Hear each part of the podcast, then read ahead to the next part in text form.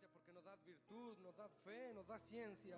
Tú nos ayudas a caminar, Señor, hacia la estatura de un varón perfecto, Padre. Esa es sola tu voluntad, Señor. Ayúdanos a hacer tu voluntad, Padre. Señor, y en esta mañana perdona nuestros pecados, perdona nuestros errores e iniquidades, Señor. Perdona cualquier cosa que impida que nuestra oración pueda llegar delante de ti, oh Dios. Padre Celestial, estamos aquí como personas indignas, pero tú nos has hecho dignos, Señor. Venimos a buscar de tu palabra, Señor. Señor, tú nos ves a través de ese, manto de sangre y nos ves blancos.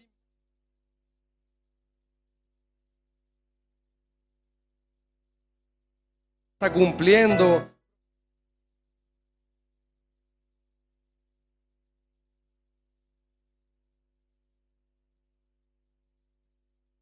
sea cortado. Oh Dios, bendícenos en este culto, Padre. Estamos aquí con corazones sencillos, humi- humildes, Señor, con corazones dispuestos a escuchar de tu palabra. Padre, bendícenos con todas tus bendiciones espirituales. Danos esa doble porción, Señor. Llénanos con tu Espíritu Santo, Padre. Señor, que tu Espíritu baje, que tengamos un culto diferente en el día de hoy, que se pueda llenar este edificio con tu presencia, Padre que podamos estar unánimes en un mismo espíritu, Dios, para que tú te puedas derramar, Padre, para que tú demuestres al mundo que tú vives en, en nuestros corazones, Señor. Que tú, Padre, eres un Dios real, eres un Dios vivo, Señor. Padre Celestial, una vez más, te damos todas nuestras fuerzas a ti, te damos todo nuestro tiempo a ti, nuestra alabanza, nuestros corazones, Señor, nuestras almas a tu servicio, Padre. Haz con nosotros conforme a tu voluntad, Señor. Padre Celestial, que la palabra cuando esté saliendo, nosotros podamos estar atentos y que no dejemos caer nada en tierra, Señor. Que caiga todo en nuestros corazones, Señor, en nuestros corazones fértiles, para que puedan dar de tu germen de vida, Señor. Padre Celestial, una vez más encomendamos este culto, Señor, recordando a nuestros hermanos, aquellos enfermos que no han podido llegar, aquellos débiles que no han podido llegar, Señor. Bendícelos donde quiera que ellos estén. Y aquellos que aún vienen, Señor, cuídalos en el trayecto acá para que ellos puedan disfrutar de este culto y puedan ser bendecidos en tus corazones. Una vez más, Señor, te pedimos que llenes nuestros corazones con tu Espíritu Santo, Señor y encomendamos este culto, Señor. Que tú tomes el control de todo, de los músicos, de los diáconos, del pastor, Señor. Bendícenos, Padre. Una vez más te pedimos todo esto en el precioso nombre del Señor Jesucristo. Amén. Amén.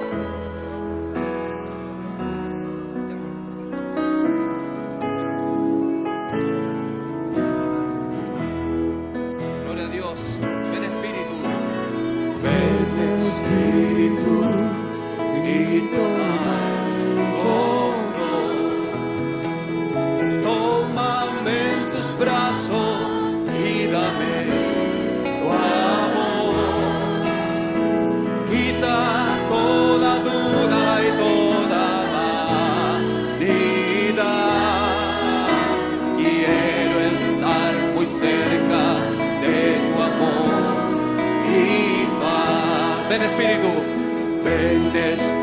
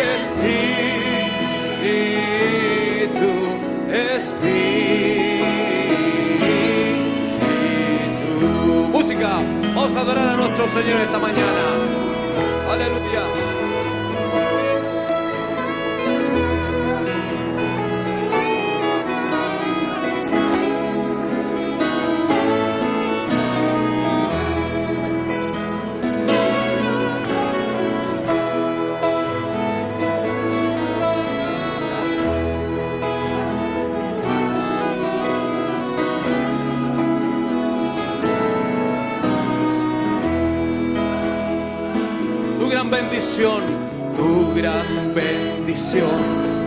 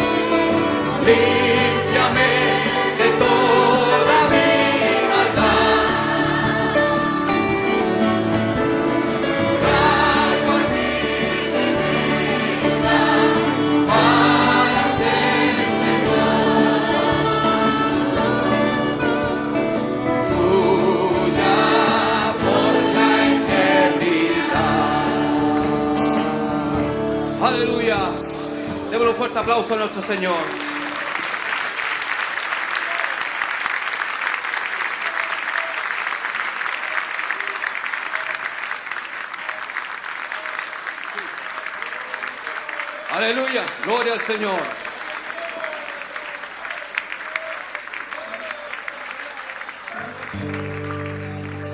Alabar a Jehová, naciones todas, pueblos, lengua, etnia.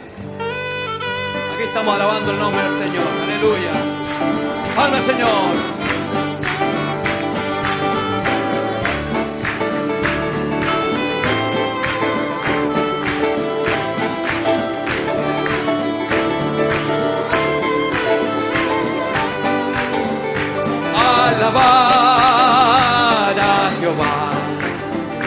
naciones, todas pueblos, todos alabanle.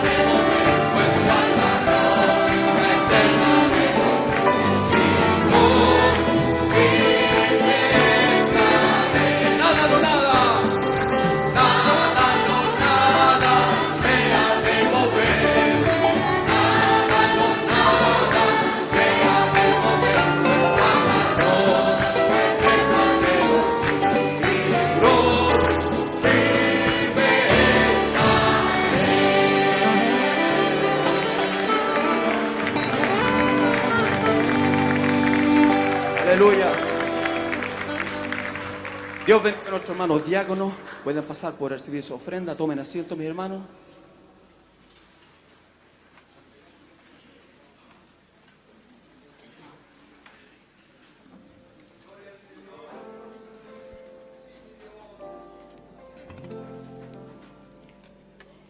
Esto es parte de la adoración, amén.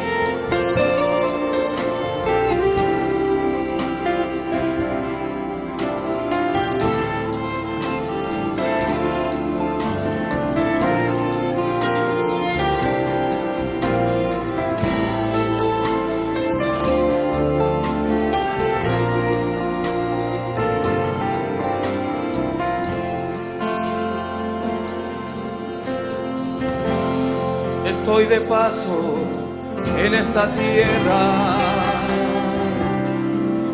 Corto tiempo, un corto tiempo, aquí estaré. Soy peregrino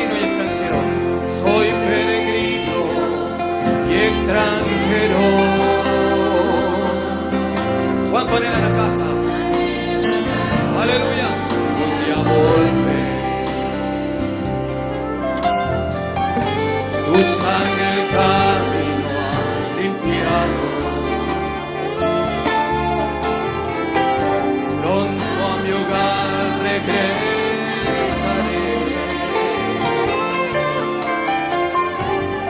Abrazaré a mi amado. Y a mi Jesús veré a ver. De pie, aleluya. Volveré a mi casa, volveré a mi ciudad, a mi patria celestial. Ciudadano soy del reino, allí tengo mi identidad. Mi morada está en el cielo, vengo de gloria. Él me fue a preparar. Volveré a mi casa, volveré a mi ciudad, a mi patria celestial. Ciudadano soy del reino, allí tengo mi identidad. cielo, cuerpo de gloria, Él me fue a preparar. Aleluya. ¿Estamos listos? Volveré al Edén, al paraíso de Dios. Dios bendiga a nuestro pastor mientras pasa por este lugar. Amén.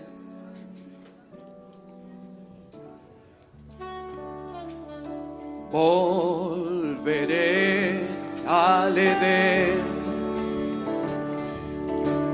al paraíso de Dios. Y viviré allá con mi buen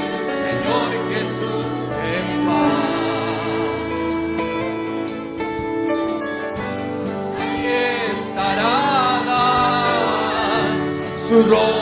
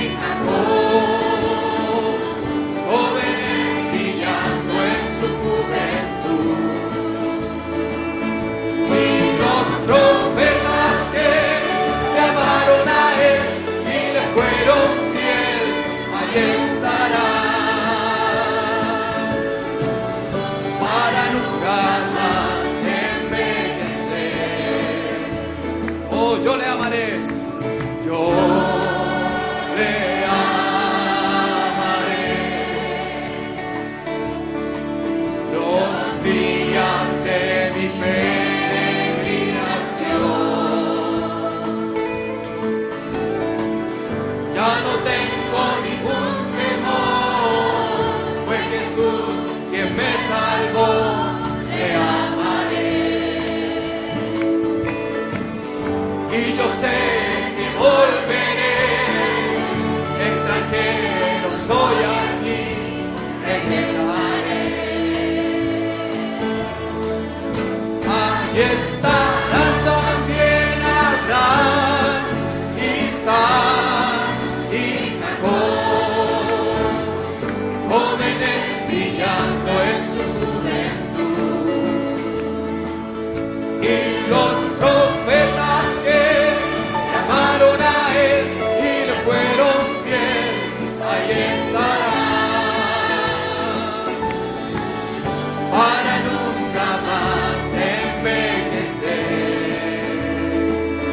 regresando voy. Regresando voy. En la luz de la revelación. Gracias Señor. El profeta de esta edad, William Brown.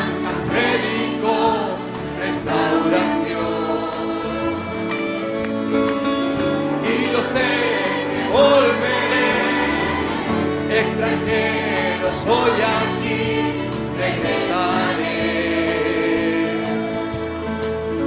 Ahí estará también Abraham, Isaac y Jacob, jóvenes brillando en su juventud. Y los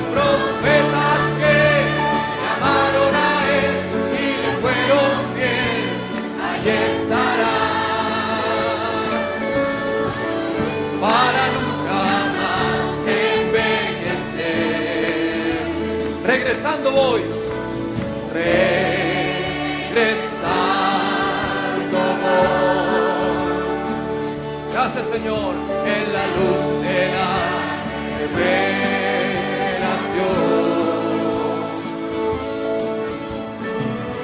El profeta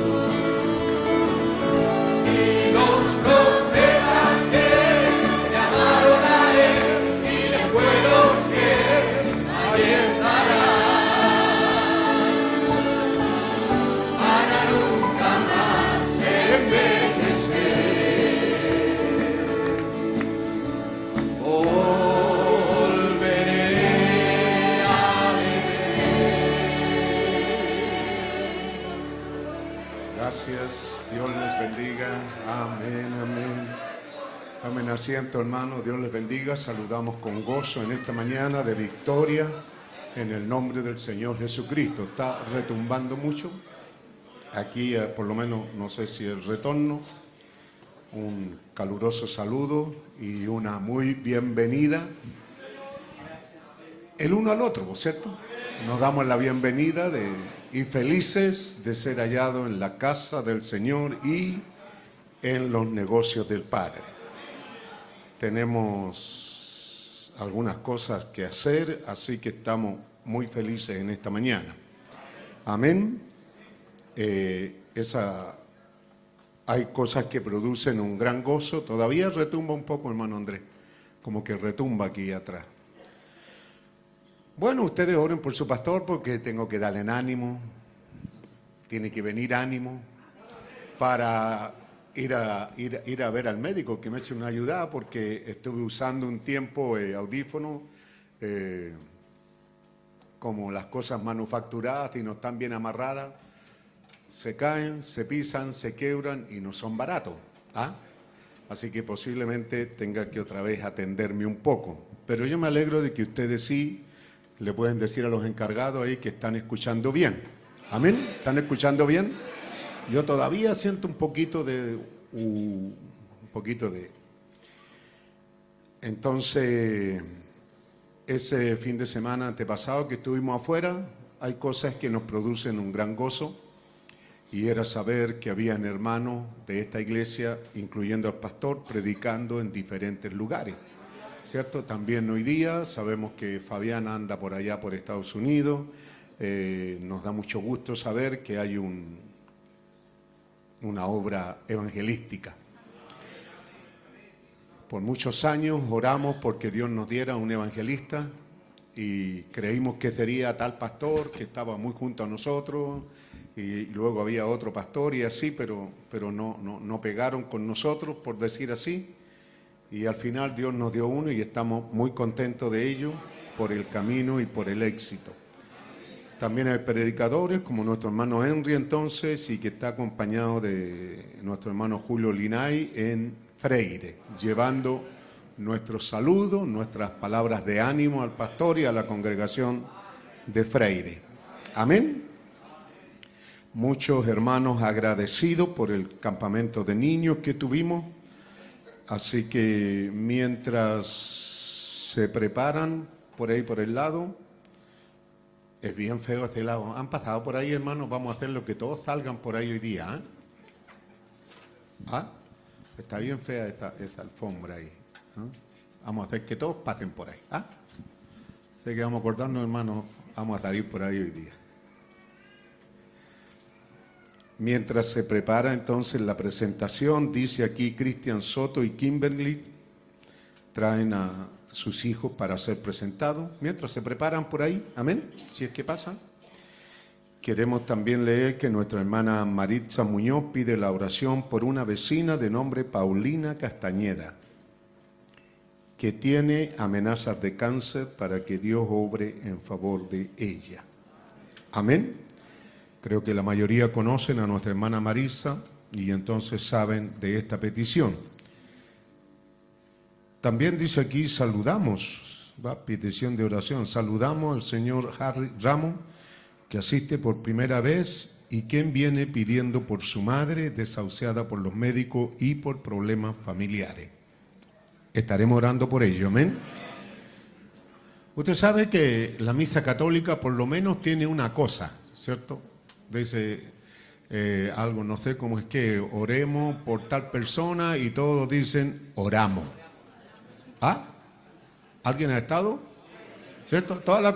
Y esto es todo. Yo creí que, que no íbamos a poner a orar cuando dijo oramos, ¿cierto? Pero lo único que dicen todo es oramos. ¿Ah? Más de alguno de ustedes puede decir, sí, harto fome. Pero ustedes aquí son peores a veces porque ni siquiera dicen amén. ¿Ah? Debería decir, sí, Señor, estamos orando, clamando en el corazón, vamos a cargar estas peticiones, ¿verdad? Nuestro hermano Jaime Romero, usted sabe, de un anciano de allá de Peñaflor, pide la oración. Nuestro hermano Patricio Huina pide la oración por sus padres. Nuestra hermana Carolina Franco de Venezuela pide la oración por su padre enfermo en Venezuela y por las situaciones que se hallan, ¿verdad? Nuestro hermano, nuestra hermana Solón, Soledad Solón pide la oración por una vecina, María Dina Alba, para que Dios sea restaurando su salud. Amén. Así que Dios bendiga estas peticiones que están aquí y vamos a ponerlas en nuestro corazón. Podemos tocar alguna música suave. Ah, ¿están ahí? Sí, están ahí. Inclinemos nuestros rostros, Padre amoroso, en el bendito nombre del Señor Jesucristo. Aquí hay todo un esfuerzo y un trabajo, Señor, y amor en estas personas al poner su nombre y solicitar por estas peticiones. Así que creemos verdaderamente que son muy importantes. Nuestra hermana Marisa Muñoz, por una vecina, Señor, seguramente algo le ha tocado su corazón y ella está orando por Paulina Castellena por estas amenazas de cáncer. Oramos, Padre, que tú alejes esas amenazas. Nuestras oraciones como tus hijos son por nuestros hermanos, familias, amigos, hermanos y también por los vecinos, Padre. Somos la única consolación y el único altar de intercesión. Así que Padre Santo, acuérdate, oh Dios, de Paulina Castañeda, que nuestra hermana ha traído aquí. También por este señor, Harry Ramos, Señor, que al venir por primera vez también trae una carga en su corazón. Quizás dos, Señor, su madre desahuciada. Tú puedes hacer algo por ella, especialmente para que reciba a Jesucristo como su Salvador personal, para que la puerta le sea abierta amplia y maravillosamente en aquel hogar eterno. También por los problemas familiares, Señor, oramos por ello. Nuestro amado hermano Jaime Romero, Señor, es un hermano que asiste con regularidad. Oramos por él, Padre. Tu gracia lo alcance, lo toque. Nuestro hermano Patricio Guina pide la oración por sus padres. Oramos, Señor, tú conoces la necesidad y qué es lo que aflige a nuestro hermano y a los padres. Nuestra hermana Carolina, Señor, estando lejos seguramente de su padre enfermo en Venezuela, se hace difícil y por la situación de Venezuela oramos por aquellos, Señor, que están ligados a nosotros, por nuestras familias, amigos, por los hermanos. Nuestra hermana Solón, Soledad Solón, Señor, por una vecina, María Dina Alba, para que tú obres gracia y misericordia en favor de ellos. Te presentamos estas peticiones que han sido traídas, son parte del culto, Señor. Las ponemos sobre tu altar, oh Dios, en el bendito nombre del Señor Jesucristo. Amén. Amén. Dios les bendiga, hermano. Tenemos una de esas mesitas por ahí, ¿a dónde? ¿No hay? ¿Esa? Sí, acá. Vamos a, a invitar entonces a esta joven pareja que pasen por aquí.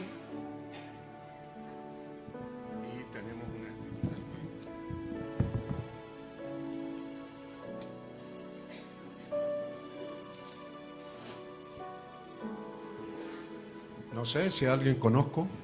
Dios te bendiga, Dios le bendiga. Hola.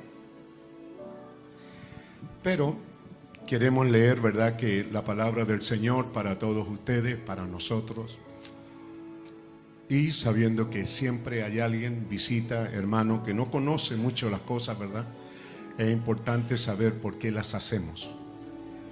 No bautizamos los niños porque no hay mandamiento para bautizar los niños. El mandamiento de bautismo es para los adultos porque está dirigido a adultos. Dice, arrepentío y bautícese cada uno de vosotros en el nombre de Jesucristo, ¿verdad? Para perdón de los pecados y recibiréis el don del Espíritu Santo. Ese es un mandamiento para adultos. En el Antiguo Testamento, ¿cierto? El, el Señor Jehová a su pueblo Israel le dio mandamiento de traer los niños y ser presentados. Los varones eran circuncidados, las niñas eran presentadas al Señor. Pero en el Nuevo Testamento no tenemos mandamiento, pero se presentó esto, ¿verdad? Se presentó esta situación y quedó escrita como palabra de Dios para nosotros, ¿correcto? Y entonces aquí dice, y le presentaban niños para que los tocase, y los discípulos reprendían a los que los presentaban. Viéndolo Jesús se indignó y les dijo, dejar a los niños venir a mí, no se los impidáis, porque de los tales es el reino de Dios. Así que esto va dirigido también a nosotros, porque a veces, ¿cierto? Hay hermanos malhumorados, ¿ah? y no, hermano, yo vengo a oír palabras nomás, qué tanto cántico, qué tanto esto, qué tanto lo otro. Pero aquí venimos para un servicio total, divino al Señor. Y esta es palabra de Dios, ¿cierto? Así que si, hubiera aquí alguno en la audiencia, ¿cierto? También que pasa tanto tiempo, que se pierde. No, este no es tiempo que se pierde porque Jesús dijo, dejar a los niños venir a mí y no se los impidáis. Pero también nos dirigimos a los padres, ¿cierto? Que esto no termina aquí. Ustedes, donde quiera que vayan, y hagan lo que quieran hacer, pero esta palabra los va a seguir que si traemos los niños a presentarlos, Dios quiere que se los traigamos, que le pertenecen. La sociedad actual es indiferente. A veces se casa un cristiano, por decir así, un protestante con una católica. Y para no tener problema el parcito, ¿ah? no llevan a los niños a ninguna parte. Porque ella, si es católica o él, dice, no, yo no los quiero llevar a la iglesia. Y él dice, no. Ella dice, bueno, los quiero llevar acá a la iglesia evangélica. Y el otro dice, no. Al final son muy salomónicos en esta edad. Y no los llevan a ninguna parte pensando que el niño en el futuro va a decidir. Pero si nunca le han presentado opciones, ¿qué va a decidir? Hoy día ustedes son testigos de que este es un país guacho. ¿Ah? Es un país que no tiene conciencia que hay un Padre Celestial. Porque católico o protestante tenemos la misma oración. Padre nuestro que estás en los cielos, santificado sea tu nombre. Venga tu reino, sea hecha tu voluntad en mí, en nosotros, así como es hecha en el cielo, así también sea hecha aquí en la tierra. ¿Se da cuenta? Tenemos el la misma oración. Deberíamos de partir por eso, de traerlo a los niños ¿cierto? Para que entonces cuando ellos tengan que decidir, ellos sabrán si aceptan esto o lo rechazan. Porque el Dios Todopoderoso que nos creó, nos creó con un tesoro en nuestro corazón que se llama libre albedrío. Y Dios jamás, ¿cuál es su nombre? Kimberly, jamás va a pasar por encima de esa decisión que Él tomó una vez, de darles libre, lo que ustedes decidan, está bien para Dios. Sí o no está bien para Dios. Dios es el que le ha dado el derecho de decidir. Para decidir debemos estar documentados. Por eso dice, dejar los niños venir a mí y no se los impidáis, porque donde quiera que vayan, acuérdense, de ellos es el reino de los cielos. Y Dios envía un ángel para que estén vigilando a estos niños. Y siempre sus ojos estarán sobre ellos y esos ángeles le reportan a Dios lo que está pasando con los niños. Así que ustedes serán responsables de eso. Por eso recomendamos y ayer tuvimos una fiestaza de niños, ¿verdad? Así que bien. Así que ella tampoco ha sido presentada. Ella fue presentada. Entonces él no. ¿Ella? ¿Qué es lo que es? Niño. Nombre. Andrés. Él el que vino a ser presentado. Es que a ver. ¿También? Oramos por ella primero. ¿Cuál es su nombre? Venga para acá. Nos ponemos de pie, pueblo de Dios, algo tan importante como esto, para siempre. Que así sea hecho, ¿verdad? Padre es el nombre, me dijo, la niña. Belén. Florencia. Acuérdate que dije que estoy un poco torto. Florencia, Padre Celestial, aquí está la pequeña Florencia que dócil y humildemente está unida a mí, Señor. Tengo mis manos sobre sus hombros, sobre su cabecita, recibiéndole, dándole la bienvenida. Orando, Señor, y presentándotela delante de ti, tú ya la conoces por el nombre que sus padres y aquellos que la rodean la llaman. Te la presentamos, Señor. No sea desconocida, sino que sea conocida delante de ti, oh Dios. Y Padre Santo, oramos por estos padres, son jóvenes, Señor. Tienen esta gran responsabilidad de criar estos hijos y traértelos a ti. Oramos por ello, que tú les des la fuente de provisión de alimento que no falte para estas criaturas. Señor, que mantenga saludable, vigoroso y con buen trabajo, aún en tiempo de crisis al Padre, para que nadie, nada falte a estas criaturas. Padre Celestial, también oramos por la joven madre, por sabiduría y que tú le des ese ánimo de mirar a tu palabra y leerle las cosas buenas que están en la Santa Biblia para ti y para tu gloria. Que sean criados y devueltos a ti, Señor, que seamos capaces de reconocer que tú nos has dado este regalo y que debemos de devolvértelo. Y ellos en parte lo están haciendo al venir aquí, a mí como un ministro del Evangelio y oro por esta pequeña, te la presento y te la dedico, Señor. Recíbela en tu seno y que tu ángel guardador venga de tu presencia y la guarde de día y de noche. No te apartes de ella, Señor. Cuida su alma por sobre todas las cosas que ningún demonio desvíe su corazón de ese destino eterno. Tú la cuides, Padre. Te la presentamos, te la dedicamos y la bendecimos como tu siervo en el nombre del Señor Jesucristo. Amén. Amén. Y ahora,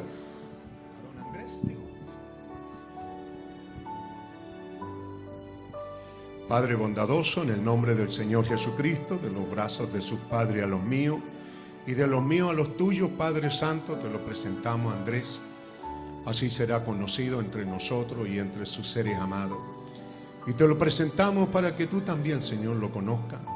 Y te lo dedicamos a ti para que tú lo bendigas, Señor y que ese ángel guardador venga y lo guarde de día y de noche, en tiempos difíciles, en tiempos de enfermedad, en tiempos, Señor, tú seas cuidando y guardando de él. Por sobre todas las cosas, guarda su alma para aquel día, Padre. Te los reclamamos así como te los presentamos y los dedicamos, Padre Santo, como tu siervo y el anciano. Te lo dedico, te pido que tú lo bendigas, Padre, y yo lo bendigo en el nombre del Señor Jesucristo. Amén.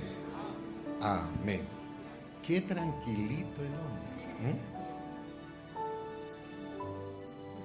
Dios les bendiga.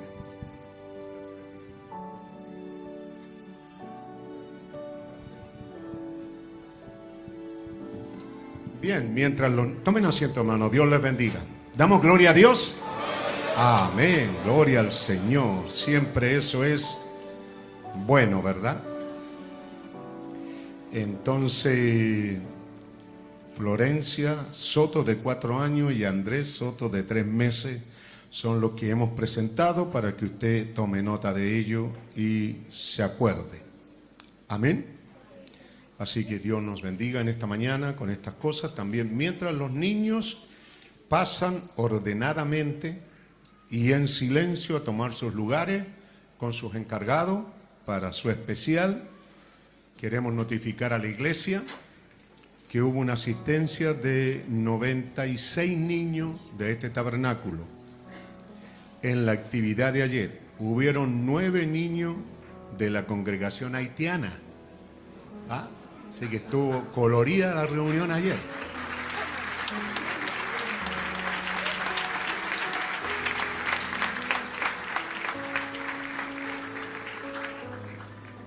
...96 niños de este tabernáculo... ...nueve niños de la congregación haitiana... ...un niño de Puerto Montt... ¿Está por aquí todavía de Puerto Montt? Y cinco niños de la congregación hermana de aquí del hermano Joel Torres, creo que de por aquí del bosque, y dos niños de la iglesia allí en Carrascal. En total, 113 niños estuvieron ayer en actividad. Hubieron 38 hermanos trabajando para estos 113 niños. ¿Escuchó, hermano? 38 hermanos oficiales 25 hermanos y hermanas trabajando en la decoración y en la preparación de alimentos. Siete hermanos y hermanas monitores en actividad de competencia y representación. Seis profesores. El gasto aproximado de esta actividad eh, fue casi de 500 mil pesos, en la mayoría de ellos financiado por los propios padres y la iglesia hizo un aporte aproximado de 60 mil pesos. Amén. Así que no sé si tenemos alguna foto ahí, algunos videos mientras los niños están cantando. También los hermanos pueden ir viendo esta actividad. Amén. ¿Estamos listos? ¿Estamos listos entonces? Adelante.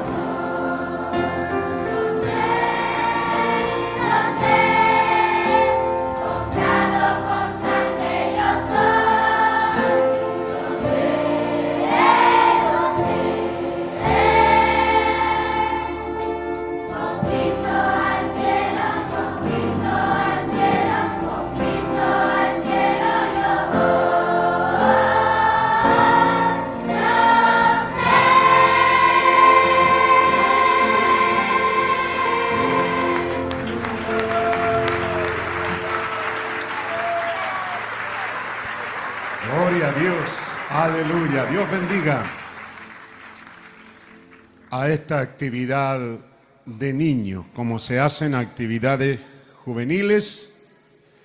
Entonces los niños también pidieron tener su actividad. Y yo bendigo grandemente al Señor de que Dios nos haya dado este selecto grupo de colaboradores, hermanos que están trabajando con estas actividades.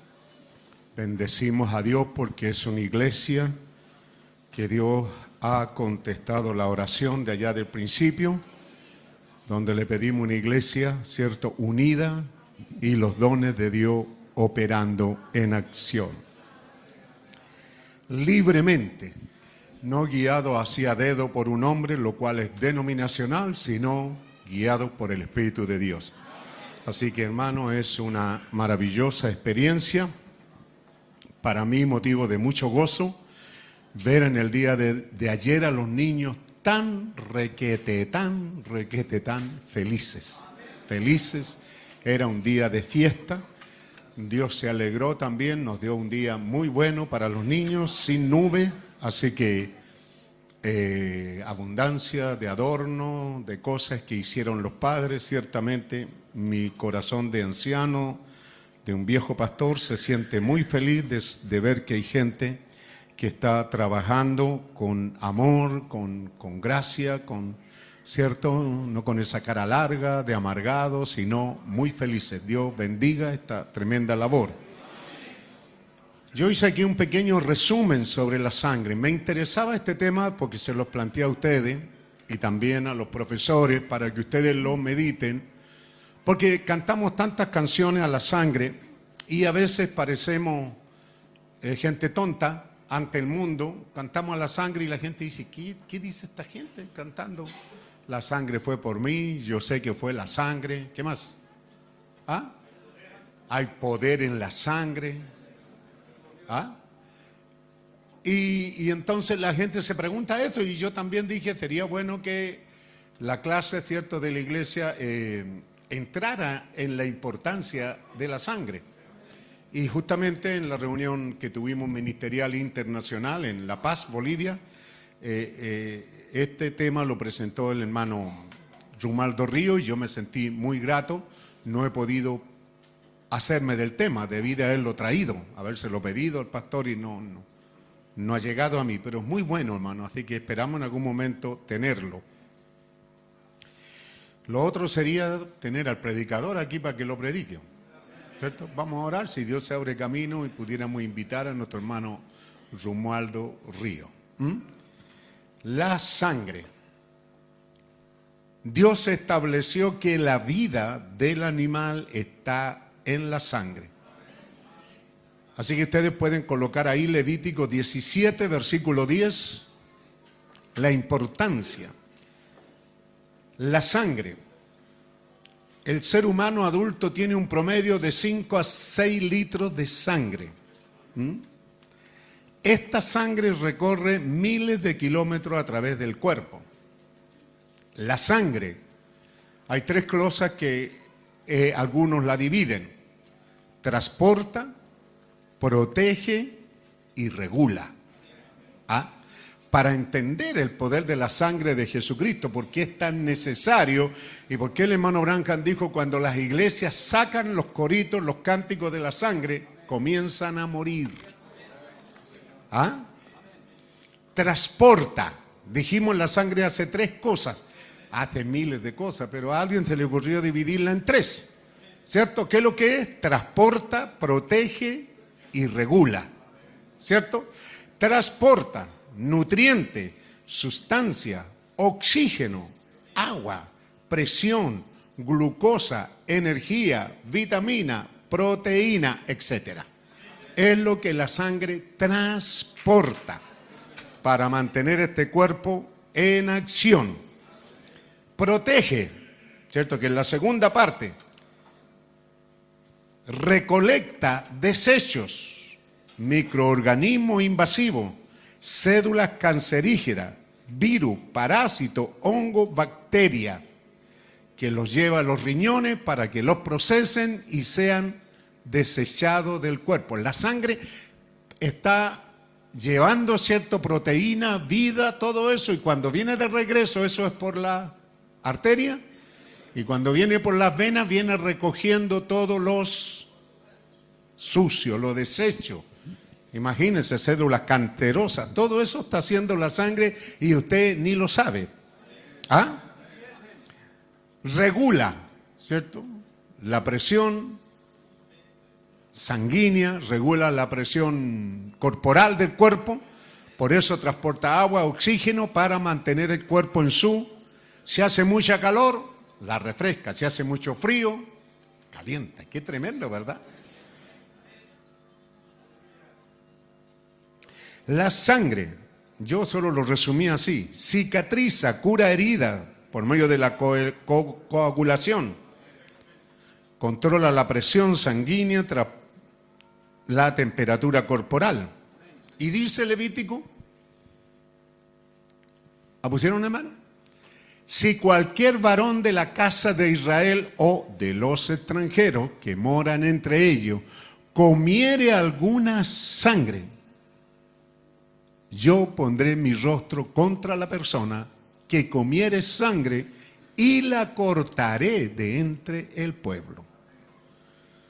Yo era un niño que allá en el campo comíamos prieta, pero cuando el Señor me recogió a la iglesia pentecostal, nunca más, y sí me gustaban. ¿Ah? Nunca recibiste instrucción, solo los pentecostales decían la sangre no. Y yo dije, no. ¿Qué a estar preguntando? ¿Verdad? Los no creyentes siempre preguntan, ¿pero por qué? ¿Pero por qué? ¿Pero por qué? ¿Ah? Cortaré del pueblo. Once. Porque la vida de la carne en la sangre está. Y yo os la he dado para hacer expiación sobre el altar por vuestras almas.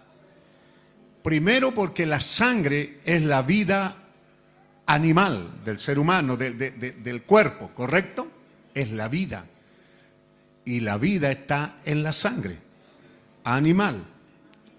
Y aparte de esto, porque yo os la he dado para expiación sobre el altar por vuestras almas y la misma sangre hará expiación de la persona. 12. Por tanto, he dicho a los hijos de Israel, ninguna persona de entre vosotros comerá carne, ni el extranjero que mora entre vosotros comerá sangre. Hasta aquí llegamos. Y cualquier varón de los hijos de Israel o de los extranjeros que morara entre ellos, que cazare animal o ave que sea de comer, derramará su sangre y la cubrirá con tierra. Es un buen tema, ¿verdad? Algunas de las cosas que dice sobre la sangre, ¿cierto? Por eso aquí cuando comenzó la iglesia gentil o el movimiento cristiano, los apóstoles dijeron que el cristiano no debe de comer sangre. Pedí otro dato, porque ayer una niña, ¿cuál fue? ¿Tu nieta, hermano Luis Castillo? Está Luis Castillo, ¿no? Se quedó durmiendo, estuvo trabajando ayer. Ah, no, está ahí. ¿Cómo se llama tu nieta? Belén, ¿no?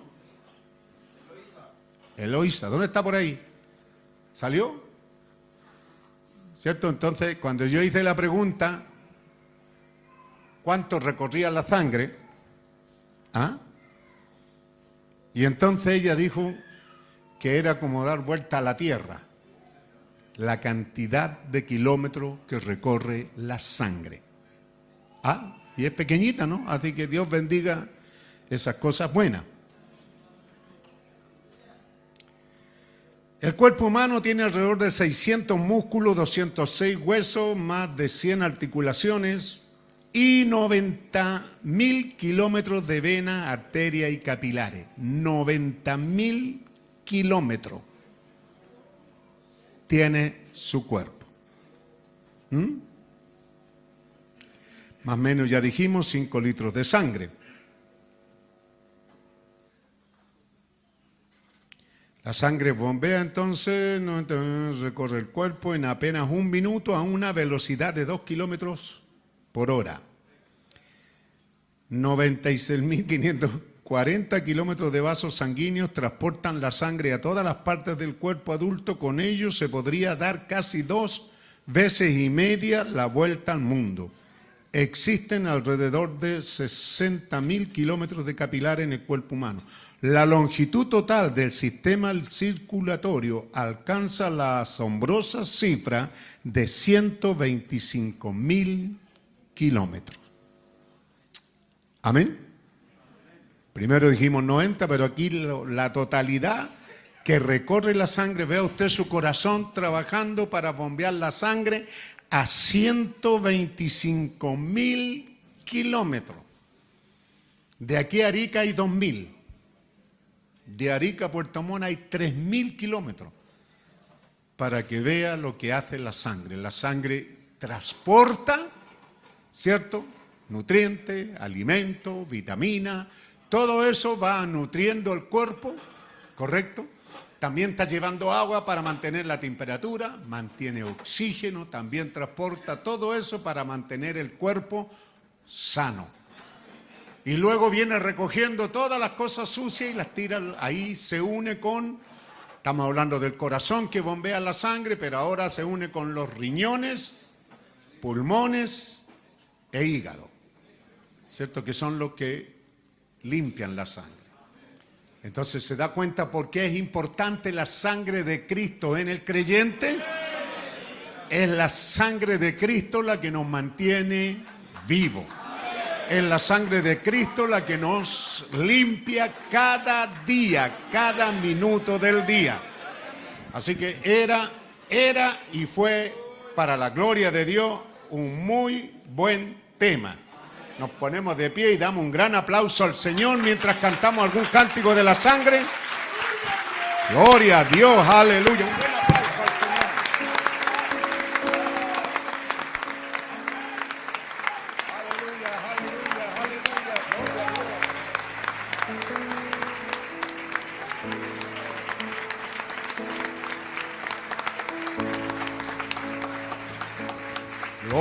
Dios, gloria a Dios. Amén, amén. Gloria a Dios, aleluya. ¿Qué tenemos? Por mí corrió la sangre,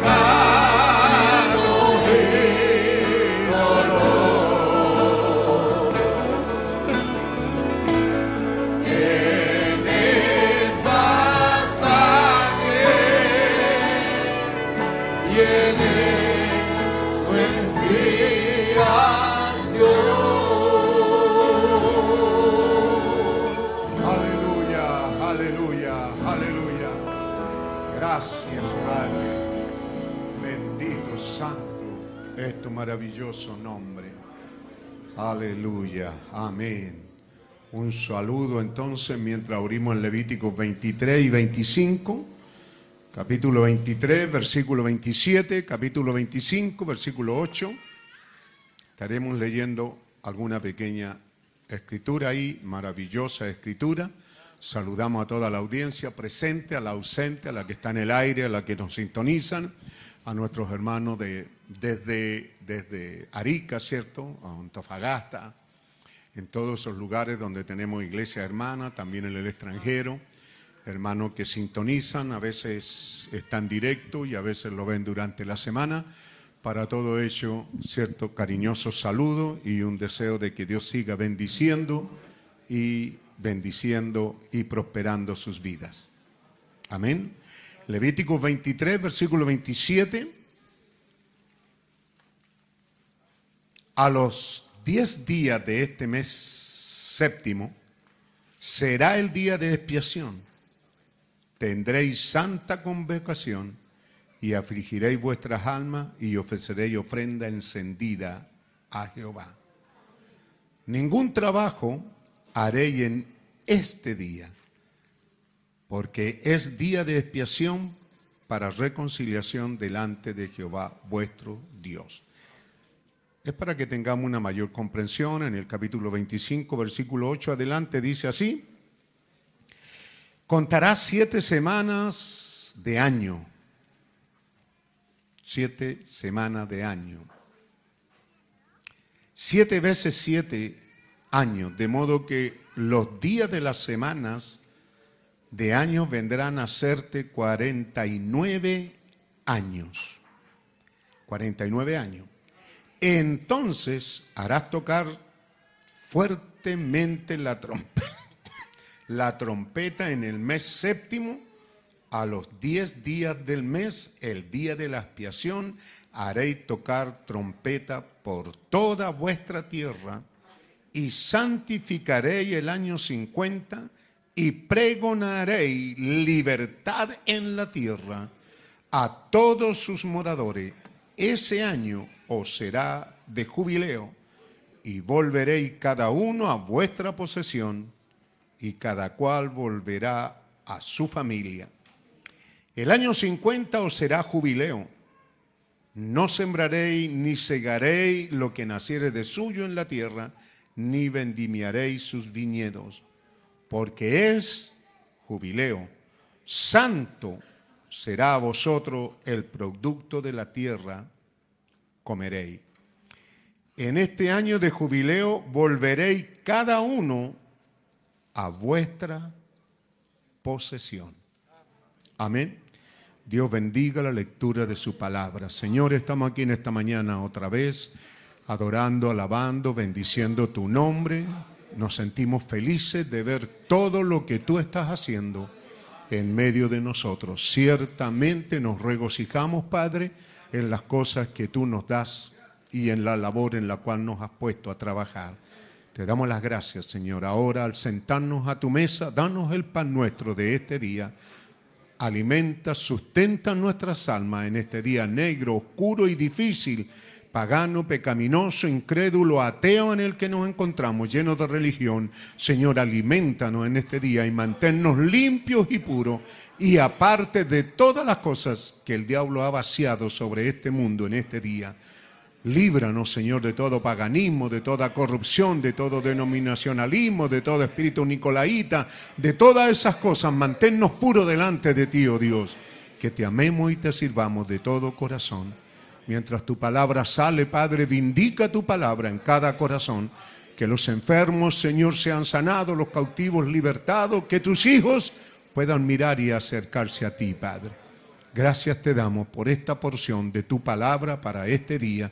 Nos sentamos a tu mesa con alegría de corazón en el bendito nombre del Señor Jesucristo. Amén. Amén. Dios les bendiga, hermano. Si podemos poner, hermano, allá en el audio el texto del domingo pasado. Tomen asiento, Dios les bendiga. Del domingo pasado, eh, 1 Corintios 2, ¿cierto? y pudiéramos pensar un poquito en un repaso, es muy importante que ustedes entiendan que hay una línea a seguir que el pastor está trayendo. Pretendo que hoy día termine esta serie de mensajes, por lo menos esta, esta parte que Dios ha puesto en mi corazón. Eh, espero que los que no han atendido se den el tiempo de oírlo, están ahí grabados durante estos días pasados y, y más o menos captar qué es lo central de lo que Dios nos está diciendo. En estas últimas semanas, ¿verdad? Nos pusimos un poco serio, un poco, un poco anciano, un poco maduro y hablamos, ¿verdad?, de sabiduría entre perfecto, ¿verdad? Pareciera que nos queda grande el traje, pero no, hermano, una vez que usted se lo pone no nos queda grande, es para esta edad y para nosotros. Hablar de esta sabiduría, de estas cosas misteriosas que estuvieron escondidas por siglos y edades y que le agradó a Dios que fueran reveladas en este tiempo final. Para esto es muy importante que los predicadores, los hermanos que toman lugar en el púlpito, ¿verdad? Eh, y donde quiera que vayan, entiendan que el mensaje del Evangelio tiene que seguir corriendo. No todo es misterio y cosas secretas, ¿cierto? Estos son algunos tiempo que nos tomamos, también el hermano Branham los tomó como su iglesia. Él dijo, esto es lo que creemos aquí, esto es lo que Dios me ha dado a mí, esta es la guianza de Dios para conmigo y este es el único lugar donde yo predicaría estas cosas. Amén. Así que entendamos entonces que esto es una cosa importante que Dios ha querido que miremos. ¿Cierto? Si no lo ha entendido, si no ha visto, mírelo, examínelo y regrese a ello. Amén. Así que, ¿qué es lo que tuvimos entonces? Así que, hermano, el versículo 6 había dicho alguien por ahí. Arriba, hermano. Puede ser si avanzamos. Sin embargo, hablamos sabiduría entre los que han alcanzado madurez y sabiduría no de este siglo, ni de los príncipes o sabios de este siglo, sabiduría que perece. Hablamos de sabiduría que permanece. Así que aquí Dios está hablando, ¿verdad?, de sabiduría y Él está hablando de las cosas profundas de Dios. Solo Dios conoce lo que está en Él y Él dice, solo el hombre conoce lo que está en Él, a menos que el hombre lo hable. Pero mientras no lo hable, está en Él. Él sabe lo que hay allí, ¿correcto? Así que al hablar esta sabiduría entre perfectos, ¿cierto? Seguimos un poquito más adelante y sabiduría de Dios en misterio. Y hemos visto alguna parte, un, canal, una vía de estos misterios que son el libro de redención, nuestros nombres escritos en el libro de la vida del Cordero. Y mirándonos y ser hallados allí. ¿Correcto? Esa es la línea en la que hemos estado, porque hay muchas otras cosas, pero nosotros hemos estado apuntando, ¿cierto?, a que usted pueda en verdad hallar su nombre escrito allí. No sea solo un cántico. La cual Dios predestinó es una sabiduría en misterio, escondida, oculta, y que Dios predestinó desde antes de los siglos para nosotros. ¿Alguien dice gloria a Dios? Para nosotros. Así que siempre la pregunta va a estar ahí, no para criticarlo, sino para que usted se chequee y se despierte. ¿Cierto? Como se está adormeciendo, se despierte y diga, ¿es la vida tuya digna de esto? ¿Ah? Porque es para nosotros y para nuestra gloria. Pero eres digno de ello, significa esto, la estás recibiendo, la amas. Que Dios nos ayude, ¿verdad? Porque ya llegamos a eso. La que ninguno de los príncipes o sabios de este siglo conoció, porque si lo hubieran conocido, nunca hubieran crucificado. Usted dice sí, pero se refiere a Cristo. Sí, pero en acusación él dijo, yo acuso a esta generación de rechazar a Cristo de nuevo. Y cada día Cristo está siendo rechazado y crucificado por una actitud incrédula. ¿Qué está haciendo usted con él? ¿Ah? Que Dios nos ayude a no crucificarlo, sino a recibirlo. Y ahora llegamos a nuestro versículo. Antes bien como está escrito, cosas que ojo no vio, ni oído oyó, ni han subido. El hombre ni se ha imaginado de esto. Son las cosas que Dios ha preparado para los... Amén. Vamos a procurar llegar a eso. ¿ah? Si usted está orando ahí para que de una manera rápida, ¿cierto? Podamos llegar a los que le aman. ¿Correcto? Ahora, que Él nos amó, en eso no hay discusión. ¿Cierto? Juan 3:16, la puede poner ahí, hermano. Eh, tres citas que puede ir moviendo, hermano, arriba. Gracias por el tremendo trabajo que hacen los hermanos ahí, ¿verdad? Juan 3:16, Malaquía 1:1 y Primera de Juan 3:1, ¿verdad? Que son las citas que siempre estamos citando. Son las cosas que Dios ha preparado para los que le aman. Amén. Entonces vamos a ver cómo nos ama Él para ver cómo lo amamos nosotros. ¿Cierto? Para chequear nuestro amor hacia Él. Porque que Él nos amó de tal manera, nos amó. ¿Cierto? Ahí dice, de tal manera nos amó para conocer cómo Él nos amó. Porque a veces nosotros decimos, bueno, yo amo a Dios, sí, pero ¿cómo lo ama? ¿Ah? ¿Cierto? Así que es importante mirar cómo Él nos amó. Que siendo Dios, que no puede morir, el gran Elohim, el Todopoderoso, el Shaddai, ¿cierto? El gran Jehová, el Dios que llena el espacio, tiempo y eternidad, sin embargo nos amó de tal manera que se abrió camino, ¿cierto? Para venir y morar entre nosotros.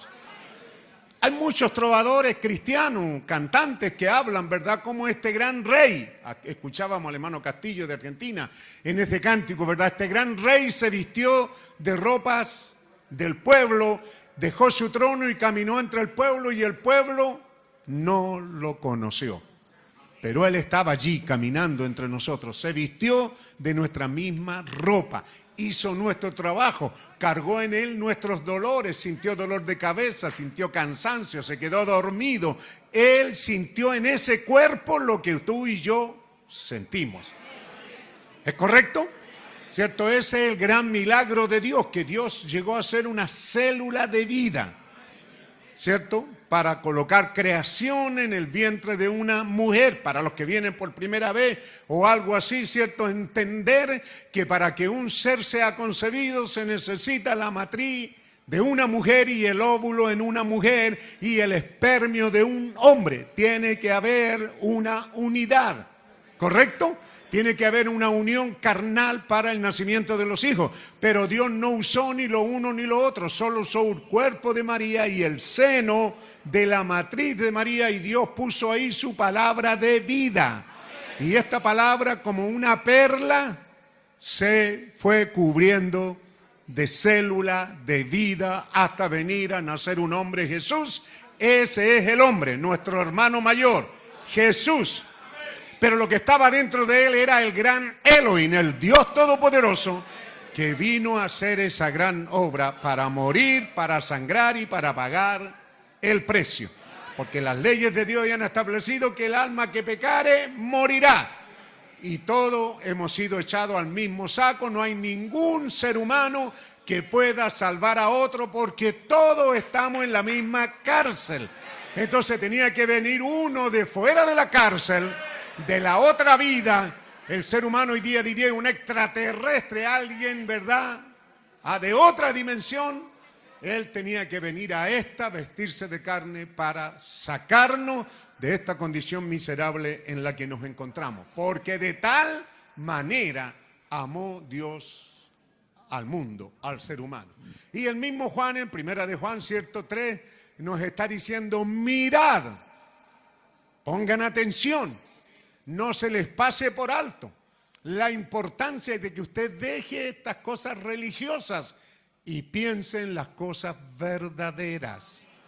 Mire, piense, medite, ore, estudie cuán grande amor nos ha dado el Padre.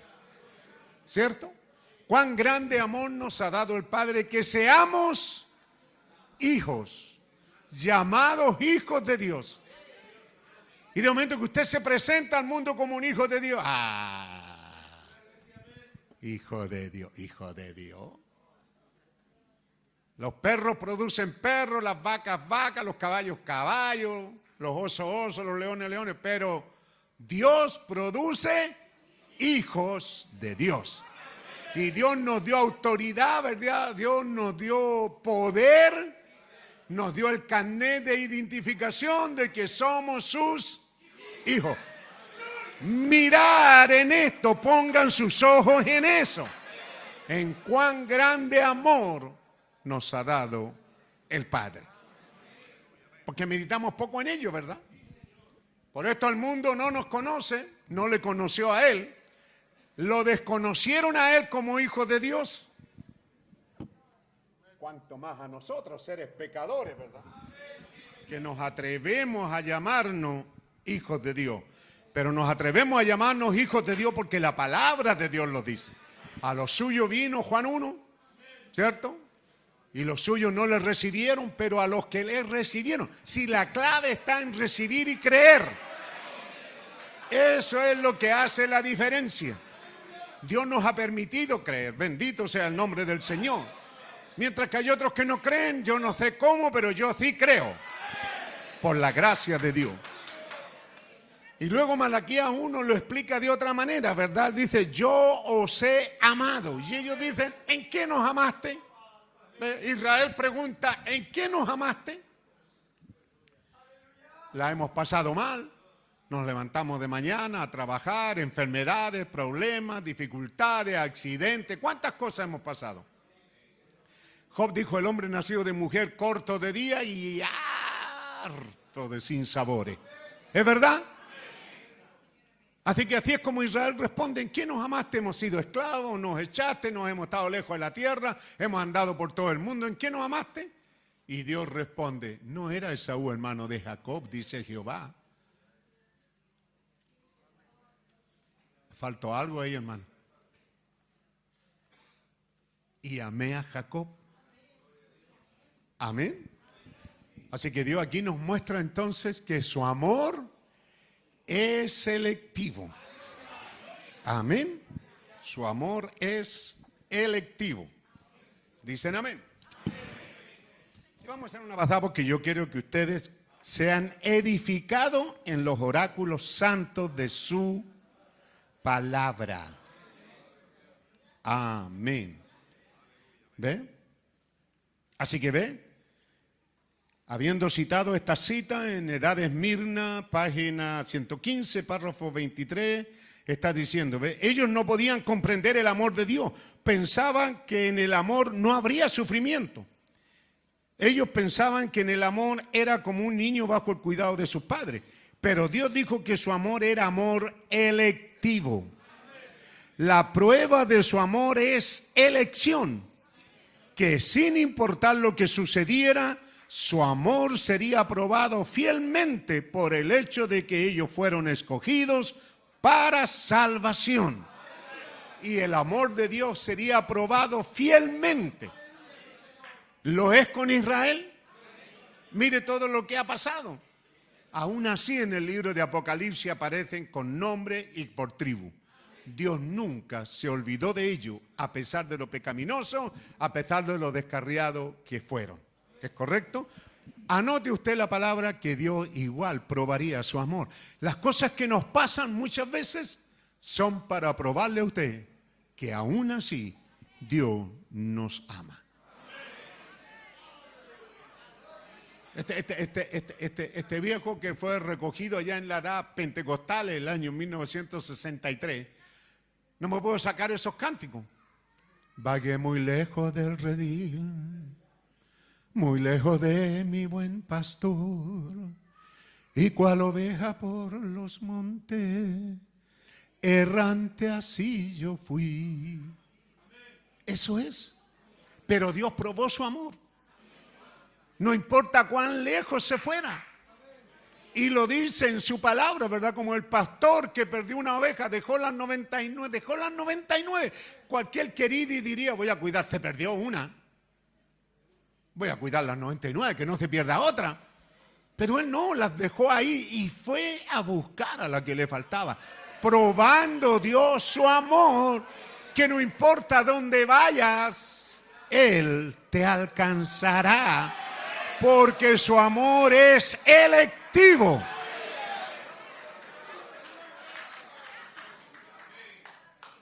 ¿Se acuerdan? Yo tuve que pelear aquí con un montón de mozalbetes, ¿verdad? ¿Eh? No, pero pastor, esos cánticos no tienen nada que ver con nosotros. ¿Ah? Sí, hermanos importantes de la iglesia, pero pastores, que esos cánticos son anticuados, vagué muy lejos del revit, de aquí nadie ha vagado lejos. Sí, hay manos levantadas que han vagado lejos. Aleluya, aleluya. Amén. Ustedes vivirían mucho mejor que lo que ahora viven si hubieran puesto atención, si ustedes hubieran creído un poquito que yo soy su pastor y soy un siervo de Dios y que estoy aquí para guiarlos a buenos pastos. Cuando en aquellos años les dije, compren parcela aquí, costaban 4 millones, 2, 3 millones de pesos, cómprenla. Compren parcela aquí, le dije, esto está barato.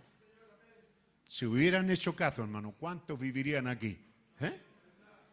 Pero no. Nah, el pastor está bromeando. El amor de Dios, esto me gusta, hermano, sería aprobado fielmente si Él nos escogió.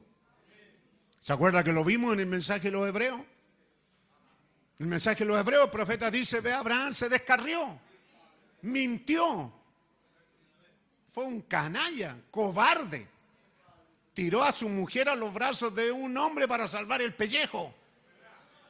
Pero Dios probó su amor. Dios permaneció fiel. Y aunque su hijo falló, se descarrió, mintió y todo eso, Dios nunca dijo, como que me estoy arrepintiendo de haberte elegido. Aleluya. Por eso que yo vi ese cántico durante mis 10 años pentecostales. ¿Por qué me marcó tanto, hermano? Porque lo vi en ojos llenos de lágrimas de pentecostales descarriados volver, confesando, vagué muy lejos del redil, muy lejos de mi buen pastor. Me fui errante.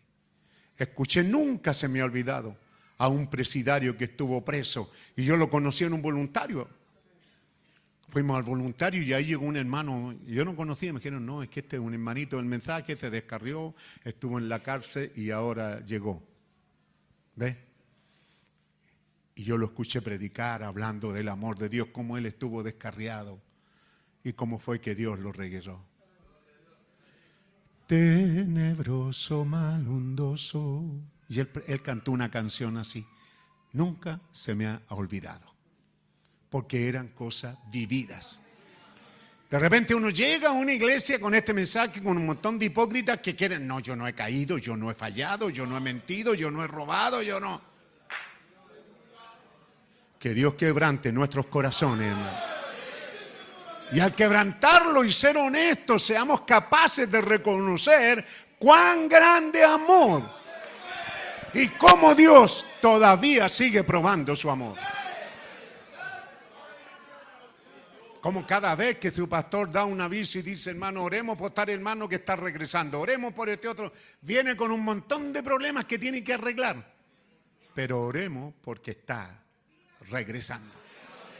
Porque Dios está probando que su amor permanece para siempre. Y que su amor es que te escogió. Aleluya.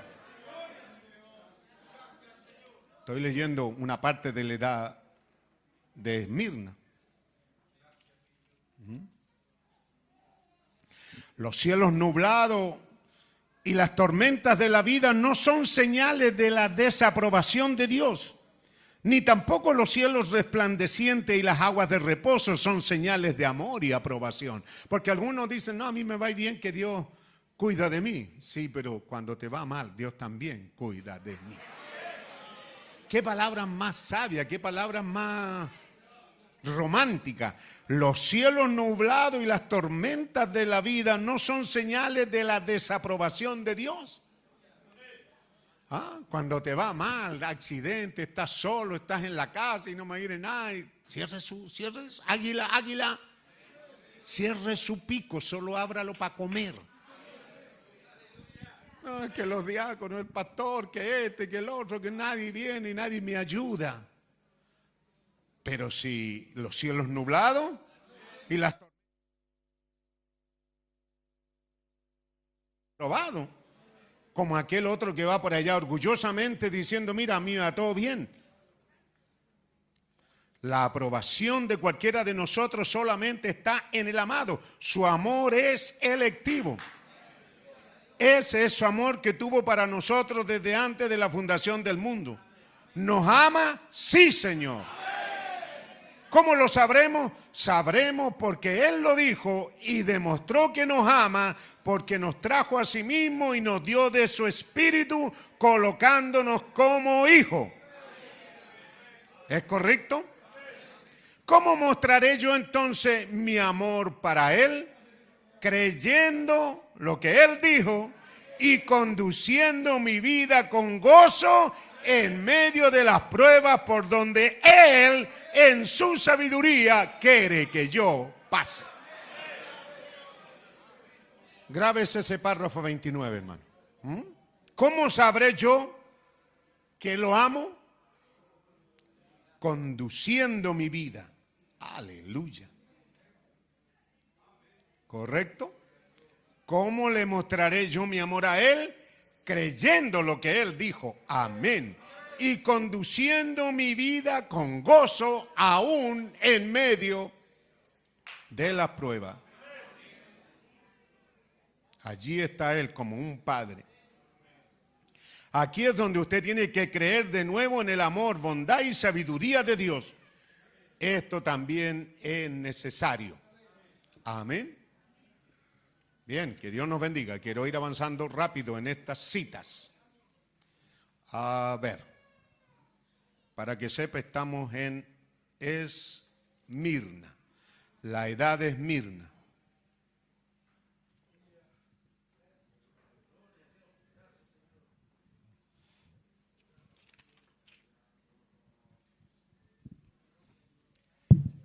Déjeme ir en orden porque no quiero. Les amo demasiado, hermano, para estar jugando a estas cosas. Amén. Eso es lo importante que debe estar en nosotros. En cada edad de la iglesia, ahora mire usted, el Espíritu Santo en cada edad, ahora tengo calor hermano, si me pueden ayudar, ¿está encendido eso? No, está apagado. Entonces, ¿eso? El que tiene oídos para oír, oiga lo que el Espíritu dice a la iglesia. Mire qué importante esto. Unido al amor de Dios. En cada una de las edades de la iglesia se menciona este versículo. Cada edad tiene la misma admonición para la gente de la edad. El que tiene oído oiga lo que el Espíritu dice, pero es absolutamente imposible que todos los hombres oigan lo que el Espíritu dice a las diferentes edades. ¿Correcto? ¿Se da cuenta? Es imposible que toda la gente haya oído el mensaje. ¿Sí? Es imposible, ¿verdad? ¿Por qué? Por distancia, porque no fueron predicadores, por lo que usted quiera ponerle, pero la verdad es que no todos oirán la voz de Dios. ¿Quiénes oirán la voz de Dios?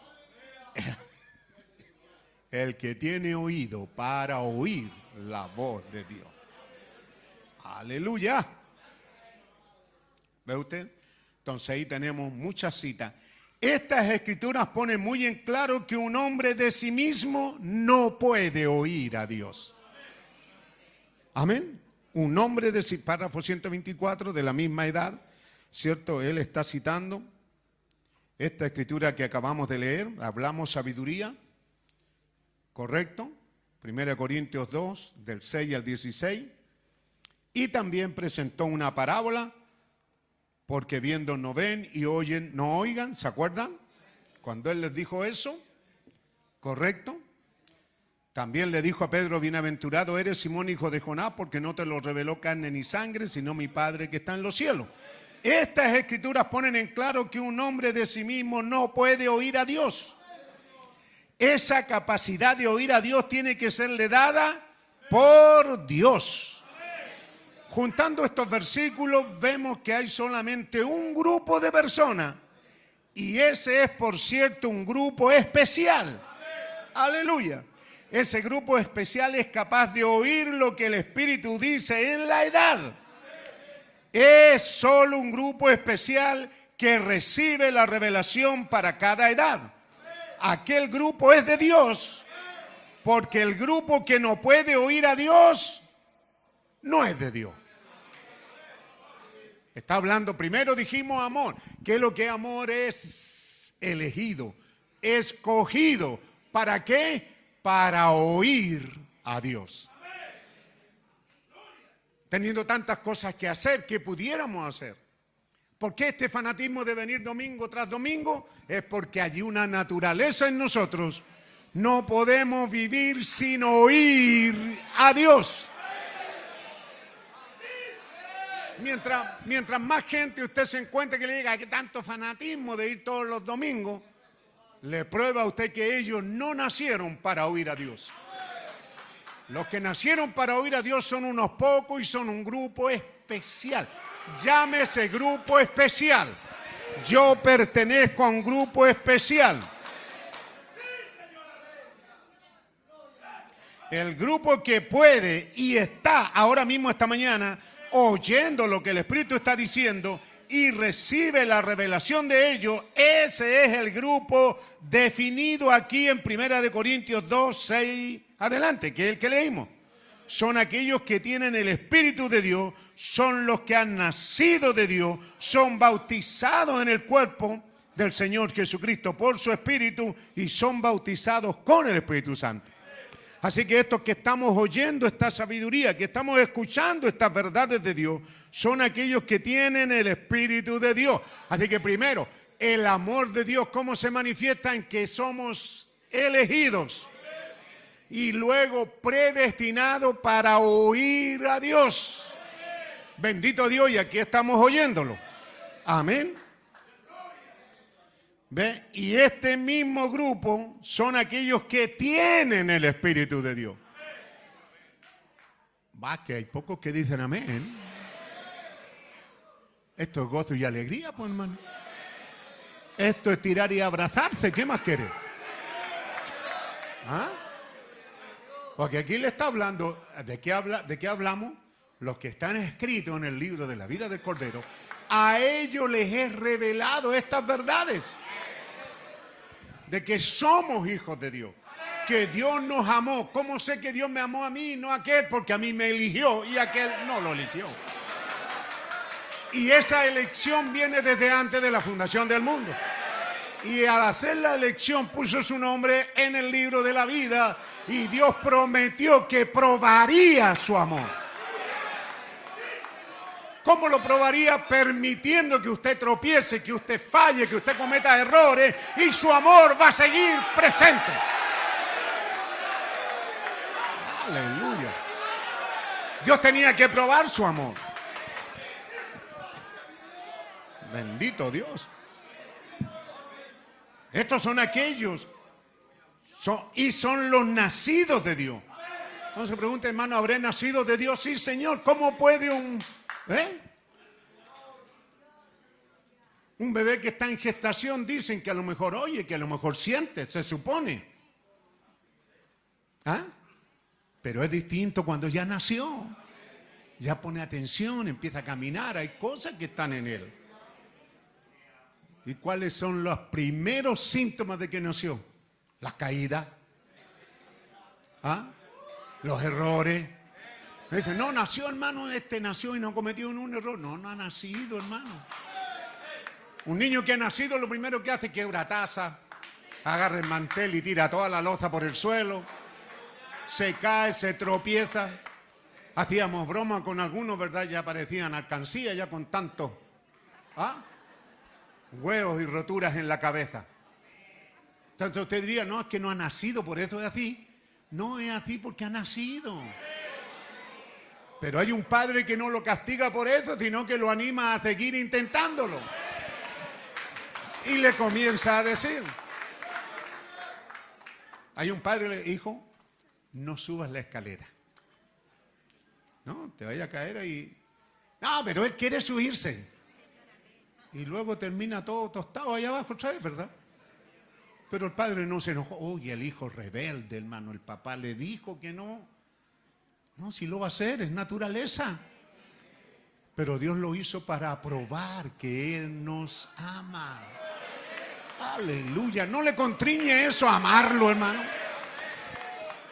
A darle promesas de amor, a cobrar ánimo. Quizás esta semana fueron nublados, quizás fueron tenebrosos, quizás fueron de un montón de cosas. Yo mismo casi ni quisiera venir. Vengo el día de ayer y veo esa hermosura de niño como los vio aquí en la mañana. Energía pura, hermano. Dígame, ¿y qué es, lo que, qué es lo que acusa eso? Un viejo débil y cansado. Lo único que quiero es estar acostado. Pero vea usted los niños, lo único que quieren es jugar. Están corriendo para allá, jugando, riendo, saltando, brincando. ¿No le da eso energía? Saber que hay un renovar de la vida, que la iglesia tiene una primavera con ellos. ¿Ah? Mientras algunos envejecemos, hay otros que están naciendo. Bendito Dios Todopoderoso. ¿Ven?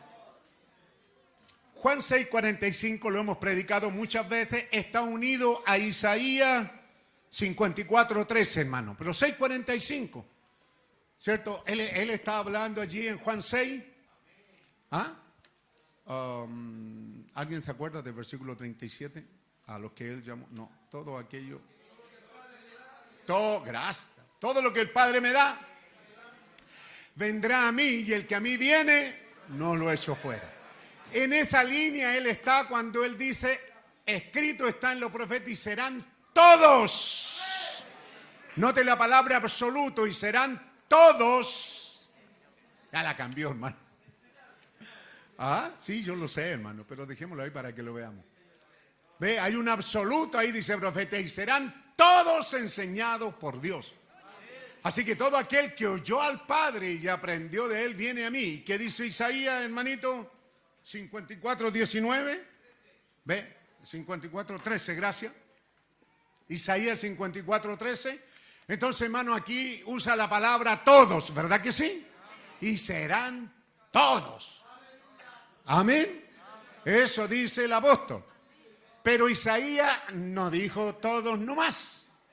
Dijo todos tus hijos. Amén. No se equivocaron allá el, poeta cuando dijo, hay millones que en pecados mueren. ¿Ah? Pero hay un grupo de hijos que vienen para ser enseñados por Jehová. Aleluya. La, la- la enseñanza perfecta de Dios es su espíritu en nosotros y su espíritu enseñándonos. La evidencia eh, inquebrantable de una vida espiritual y llena del Espíritu Santo es que el Espíritu Santo dice amén a su propia palabra. Amén. No es como lo siente esta carne, no es que esta carne se siente inquebrantable, no, esta carne se quebra, se rompe, se enferma, se cae, comete errores, comete fallas, peca, hace cosas indecentes, sucias, mentiras, engaño, traiciona a su amigo, a veces a sus compañeros, un montón de cualidades, pero la cualidad del creyente es que él tiene oídos para oír. Entonces, una época, ¿verdad?, en que un montón de fanáticos dijeron, bueno, si yo tengo el maestro por dentro, no necesito que nadie me enseñe. Yo no necesito a ese Peralta ahí, ni a ese, ni a ese, ni a ese. Pero Dios dijo, el maestro por dentro dirá amén al maestro por fuera. Aleluya. Oh, qué cosa, hermano. Estas son seguridad, amárrese a ello. Entonces, cuando está hablando de los todos, párrafo 127, me gusta de la manera que lo escribió aquí. Dice, los todos de Dios son los hijos de Dios. Amén. Cuando Juan está hablando y serán todos enseñados de Dios o por Dios, esos todos son los hijos de Dios. A los suyos vino y los suyos no le recibieron, pero a los que le recibieron, yo le he recibido. Aleluya. Así que la evidencia de ser un verdadero hijo de Dios sobre el cual el Espíritu está en él, en o el Espíritu mora, de nuevo se nos muestra como uno que es enseñado en la palabra por el Espíritu. Cuando tenemos dudas, ¿cierto? Los todos de Dios son los hijos de Dios. Y la verdadera evidencia de un verdadero hijo de Dios es aquel que viene para ser enseñado de Dios. Usted dirá no necesariamente, porque el pastor puede desviar esto un poquito y hacer lo que usted solo dependa de la iglesia, pero él está hablando de enseñado por el Espíritu Santo. Eso significa lo que usted lee en su casa, en la noche, en la mañana, el mediodía, la Biblia, los mensajes. Dios le está enseñando. Usted está prestando atención y el Espíritu Santo le está enseñando. No necesariamente esto no se refiere solo a venir a la iglesia. Esta es una parte. El pueblo de Dios dice amén. La evidencia es poder oír lo que el Espíritu dice, lo que el Espíritu está hablando. ¿Ve? Así que aquí no está refiriendo a este mensaje mío en esta mañana. Se refiere que Dios nos dio un mensajero. Ese mensajero nuestro es el séptimo mensajero porque somos salientes, porque nos sacó de la séptima y final edad. Ese mensajero se llamó William Marion Branham. Ese mensajero vino en el poder de Dios y en el espíritu de Elías para traer la revelación de la palabra, porque no hará nada el Señor Jehová sin que revele su secreto por medio de sus siervos los profetas. Pero de la misma manera que Juan introdujo a Cristo, este mensajero introdujo a Cristo a la iglesia. Así que ahora es el bendito Espíritu Santo el llamado a ser su maestro, su guía, su tutor. Póngale oído a eso. No es solo venir a la iglesia y esclavizarse en una iglesia. Es oír lo que el Espíritu dice a la iglesia. Se da cuenta, por eso es que la Santa Biblia, párrafo 129, es tremendo. Y eso es exactamente lo que sucedió. Así es como fueron escritos los evangelios. El Espíritu Santo trajo a la mente de esos hombres las mismas palabras que Jesús habló. Si no hubiera así, ¿se imagina usted lo que hubieran escrito, hermano? Un montón de cuentos, un montón de bobería. ¿Eh? Yo lo hice hace muchos años. Aquí ya hay mujeres que son abuelas. Yo lo hice ahí en Laura León. Le, no sé cómo se llama esto, hermano, a ver, se lo hizo a los jóvenes, ¿verdad? De darle una palabra secreta al primero y que ese se lo diga al segundo y el segundo al tercero y así, y al último. El último gritó lo que se supone que yo dije y no estaba ni cerca. Ve, se va cambiando. Cada uno le pone su propia cosecha, lo que imagina que oyó y lo dice de la manera que él lo dice. ¿Se imaginan qué enredo tendríamos en la Biblia, hermano? Pero la Biblia es perfecta, ¿por qué? ¿Ah? Porque el Espíritu Santo trajo a la mente de estos hombres las mismas palabras que Jesús habló. Por eso es que los evangelios son exactos. Los evangelios son perfectos.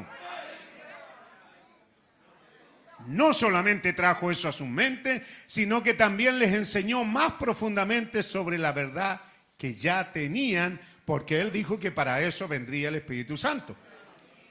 ¿Correcto?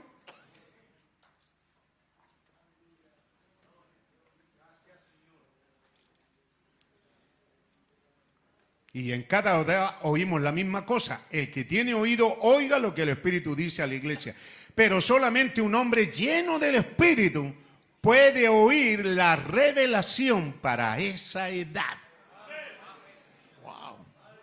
¿Y de qué estamos hablando? ¿De qué se está alimentando? De la revelación para la edad. Y si estamos alimentando, yo no quiero que razone, quiero que examine su corazón. Esto no es un mensaje para razonar y decir dos más dos son cuatro, entonces significa que yo sí soy. No, solamente un hombre lleno del Espíritu puede oír la revelación para esta edad.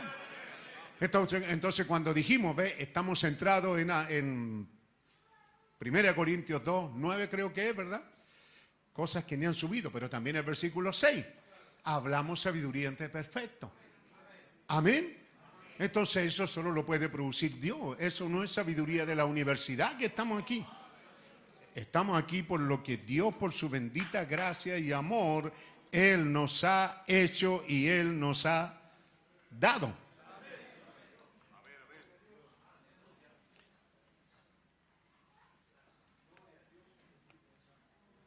Entonces esta escritura pone muy en claro, pero ya lo leímos, estoy dando vuelta a la página. Sí, ya lo leímos ya. ¿Mm? Se había regresado.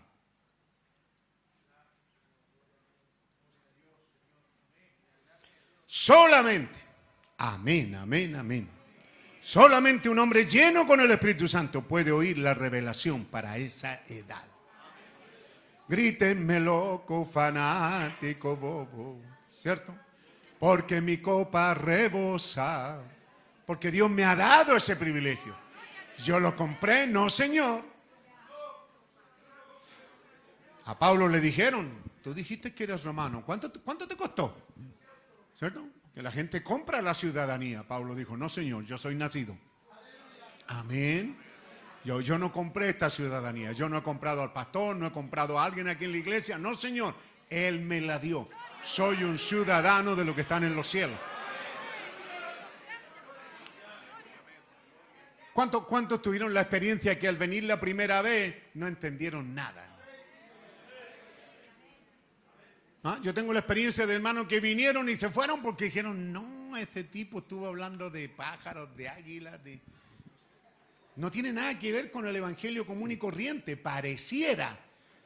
Pero es porque en este día final, en el tiempo de la madurez del grano, Dios prometió hablar con nosotros su palabra, revelarnos sus secretos. ¿Nos hace ser diferente a los demás? No, sencillamente fue su escogencia. Si yo hubiera nacido en la primera edad, hubiera sido tan fiel como lo soy aquí, o en la tercera, o en la cuarta, hubiera sido igual de fiel. Pero a Dios le agradó ponerme en esta edad. Bendito Dios Todopoderoso. Entonces, si vosotros sois de Cristo, ciertamente el linaje de Abraham soy y heredero según la promesa. Eso es exactamente lo que he estado diciendo. Estos que son de la simiente real son los escogidos de Dios. Ellos son los predestinados, los antes conocidos de Dios que estaban en su mente y en sus pensamientos. En palabras sencillas, la verdadera novia de Cristo estuvo en la mente de Dios eternamente. Aunque cada uno habido a ser, vinimos a ser expresados en el tiempo designado. A medida que cada miembro apareció, llegó a ser expresado. Siempre estuvimos en la mente de Dios, con Pablo, con Irineo, con cada uno de ellos, pero a Dios le plació colocarnos por edad. Amén. Y a medida que las edades vinieron, vinieron apareciendo los hijos de Dios. Y cada hijo de Dios traía en él la naturaleza para vivir, y escuche bien, para manifestar el Espíritu de Dios en la edad. Amén. ¿Ve? En palabras sencillas, la verdadera novia de Cristo estuvo en la mente de Dios eternamente. Amén. Aunque cada uno vino a ser expresado en el tiempo designado. Amén. Primero estuvo en la mente de Dios eternamente. Segundo, cada uno fue designado en el tiempo. A medida que cada miembro apareciera, apareció, llegó a ser expresado. Y al ser expresado, tomó su lugar. Amén. Entonces, estuvimos en la mente de Dios eternamente. Dios nos puso allí con una naturaleza para creer. En el tiempo asignado por Dios, aparecimos. De la manera más loca, hermano. ¿Ah? En hogares, hermano, que es alguno indescriptible, hermano. ¿Cómo nacimos algunos? En hogares sucios, pervertidos, borrachos, alcohólicos, drogadictos, en medio de la majamama esa, de esa corrupción, en medio de ese chiquero. ¿Ah? Oh, hermano, cada historia de creyente a veces tiene mucho que contar. Ahí nacimos.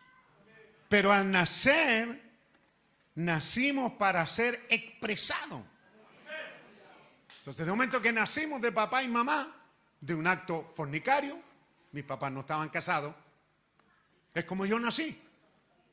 Yo digo, 1946, la guerra mundial estaba terminada, la bomba atómica había explotado. Si usted lee los libros de ese tiempo, estaba, hermano, el bacanal. ¿Por qué? Estaba, ahí estaba el dicho, comamos y bebamos que mañana moriremos.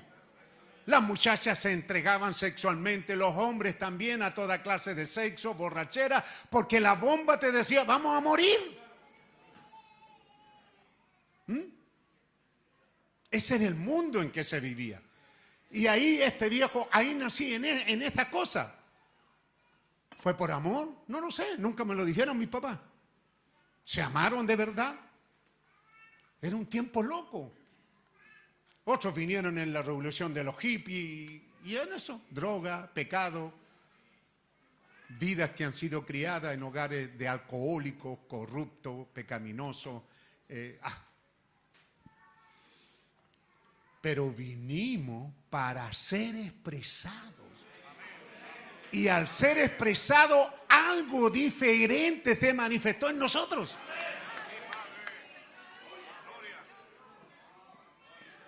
¿Cuánto se llama Andersen, el que predicó de- del patito feo? Christian. Me gusta el nombre completo, Christian Han Andersen. ¿Ah? ¿Cierto? Suena bonito, ¿verdad? Christian Hans Andersen. Y, él vio a un niño ahí sufriendo porque los demás hacían bullying de él. En la escuela, en la población, todos los demás, e- era el niñito pobrecito, el piojento, el piñiñento, el pobre, ¿ah? el que nadie saludaba, el que nadie, todos, todos hacían bullying, todos pasaban por encima de él, le pegaban un palmetazo, un puntapié, cualquier cosa. Y el niñito estaba así, mal de la cabeza, entonces él le contó este cuento. Y le dijo que en medio de, en una laguna, nacieron unos patitos, ¿cierto? Y dentro de los patitos nació uno feo. Oye, hermano, cómo me tiró de las mechas cuando leí este cuento. ¿Ah?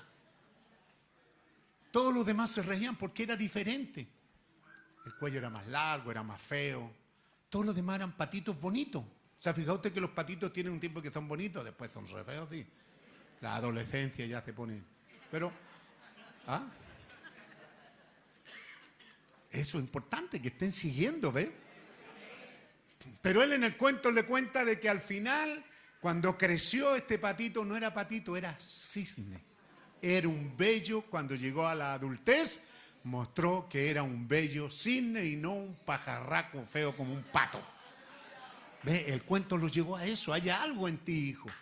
Hoy día eres un patito feo, pero mañana. Y eso fue lo que Dios hizo. En medio de esa palvada de pato parecía que éramos distintos, éramos porfiados, teníamos ot- otra tendencia, porque comenzó a manifestarse en nosotros una naturaleza distinta. No la sabíamos manejar, no teníamos idea de lo que era y muchas veces ni la queríamos tampoco. Tampoco queríamos ser así. Pero un día Él nos recogió. Me interesa esto porque llega la hora, dice, en que Él tomó su lugar. ¿Quién? El que estuvo en la mente de Dios, el que fue predestinado para cierta edad, fue manifestado en la edad, se creció allí, se manifestó, entonces Él tomó su lugar en el cuerpo. Aleluya. Amén.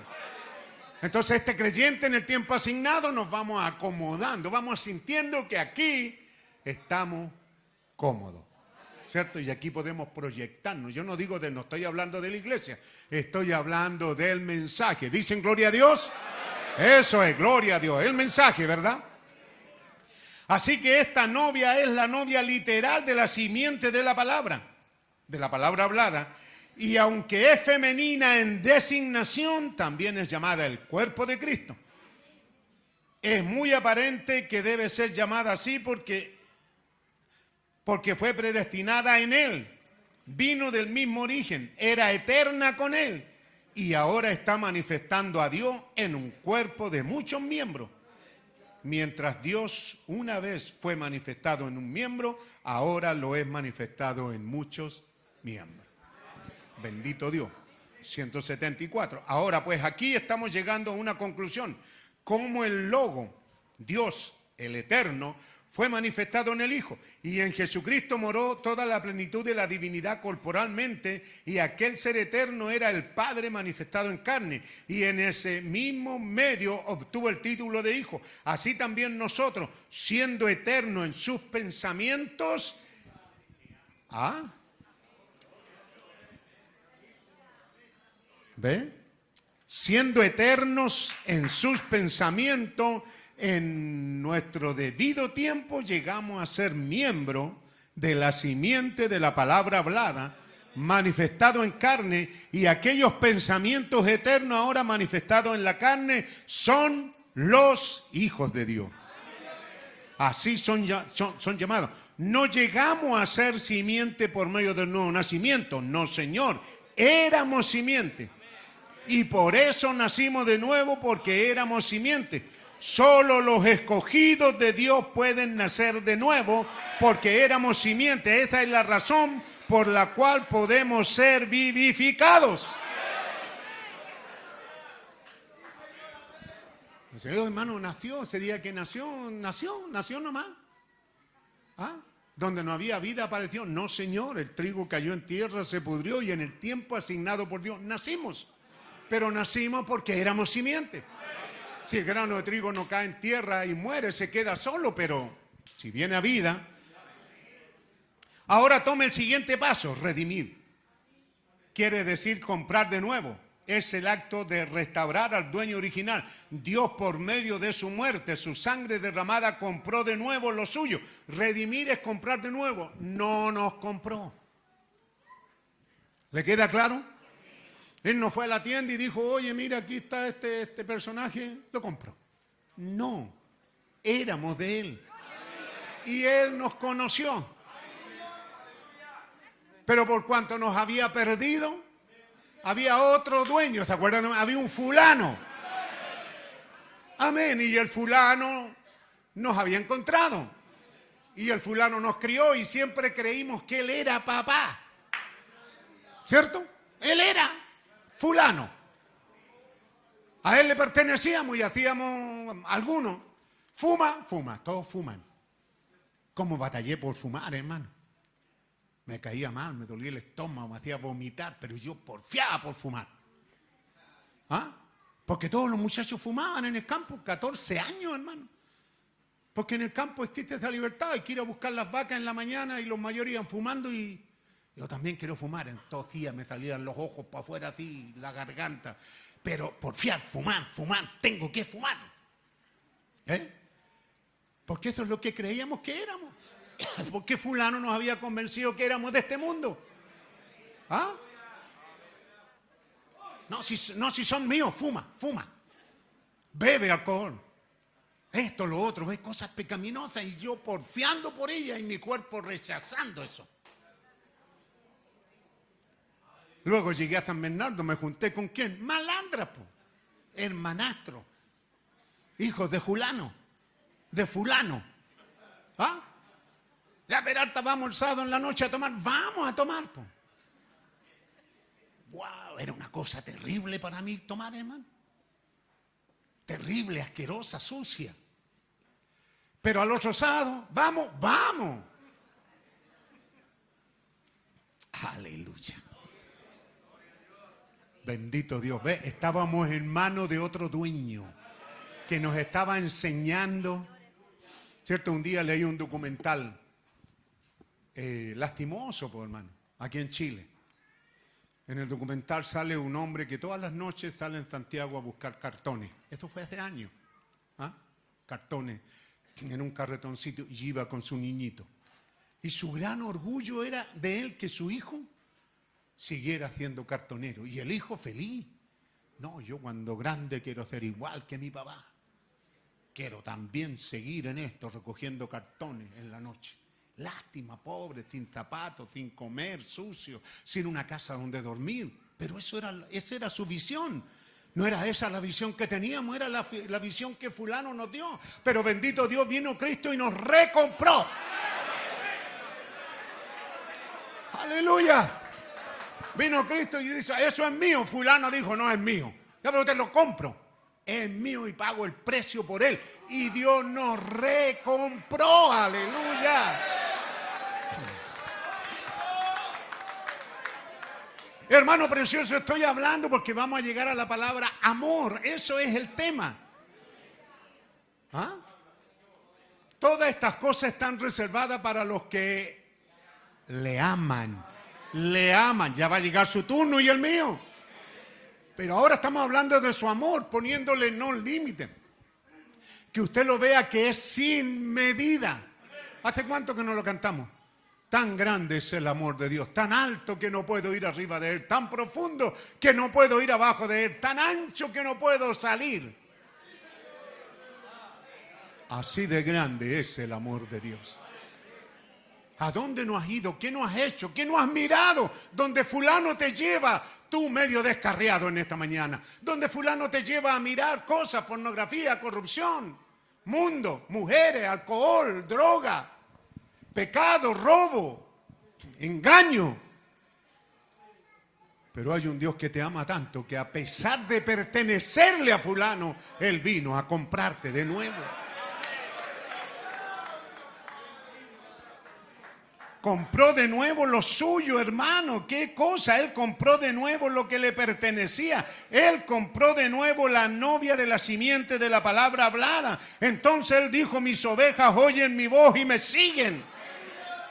Usted siempre ha sido una oveja. No crea que Dios vino, hermano, a buscar un cerdo y a cambiarlo en oveja o un perro pervertido y convertirlo en oveja. No, Señor.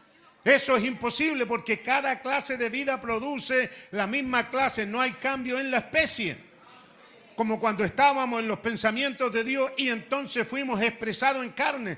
Tuvo que llegar el día cuando oímos su voz, su palabra. Y al oír esa voz nos dimos cuenta que ese era nuestro Padre llamándonos.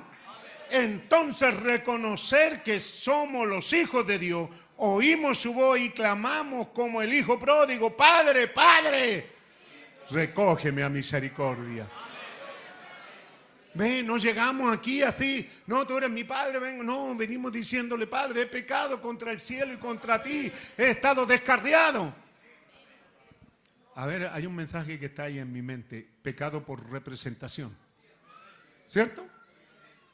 Éramos pecadores por representación, pero nos era imputado el pecado, porque la naturaleza estaba obrando en nosotros. Y dice, bueno, nuestros padres pecaron y Dios nos imputó a nosotros. Sí, pero la naturaleza estaba en nosotros. Así que no solo era un imputado, sino que era una realidad. Pero Él vino y nos compró de nuevo. Oh, hermano, el amor de Dios está unido a la escogencia, la escogencia a la predestinación, la predestinación a la redención. Aleluya. Un hijo de Dios no puede permanecer, no puede continuar por mucho tiempo sin reconocer que Él es un hijo de Dios. Vagué muy lejos del redil, es cierto. La primera vez que fui a la iglesia evangélica, ahí donde Pastor Roja, fui obligado por una promesa. Tanto me invitó mi papá, ya le dije voy a ir, pero nunca más me invite. Ya me dijo de acuerdo, pero vamos, no si vamos. El domingo, el domingo. Yo pensé que íbamos a un local aquí en Chena. En carretón, hermano, con caballo. Partimos de ahí de Chena. ¿Y para dónde vamos? A la iglesia de Pastor Roja. No, le dije ahí no. Tú dijiste que este domingo iba a ir a la iglesia. No, pero esta iglesia tiene nombre que los que entran ahí les da el espíritu y se hacen canutos. Y así era, pues, hermano. Era un hombre de oración. ¿Ah? Una vez, solo una vez entré ahí, hermano. Y el Señor me atrapó. Reconocí que era un hijo. Aleluya. Una vez que un verdadero hijo de Dios oye la voz de Dios del Espíritu por la palabra, él también se dará cuenta como el águila se dará cuenta quién es él. Ustedes conocen esta historia, ¿verdad? ¿Ven? Allí está Jesucristo. Vino, murió en la cruz y efectuó la redención, restaurando al dueño original por medio de la compra o pagando un precio. Y eso nos colocó como hijos. Él no nos hizo hijos. ¿Cuántos dicen amén? Porque ya éramos sus hijos, pero nos colocó como hijos. ¿Qué va a hacer con eso, hermano? Él te recogió y te colocó como hijo. ¿Qué va a hacer con eso? Él ya lo hizo, ya te compró. Fulano ya no tiene derecho. Eh, eh, es una vida. ¿Ah?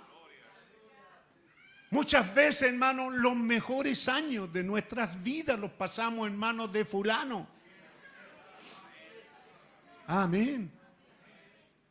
Yendo a jugar a la pelota a todos sólidos, 22. Puto suspensivo en palabras chilenas, ¿verdad?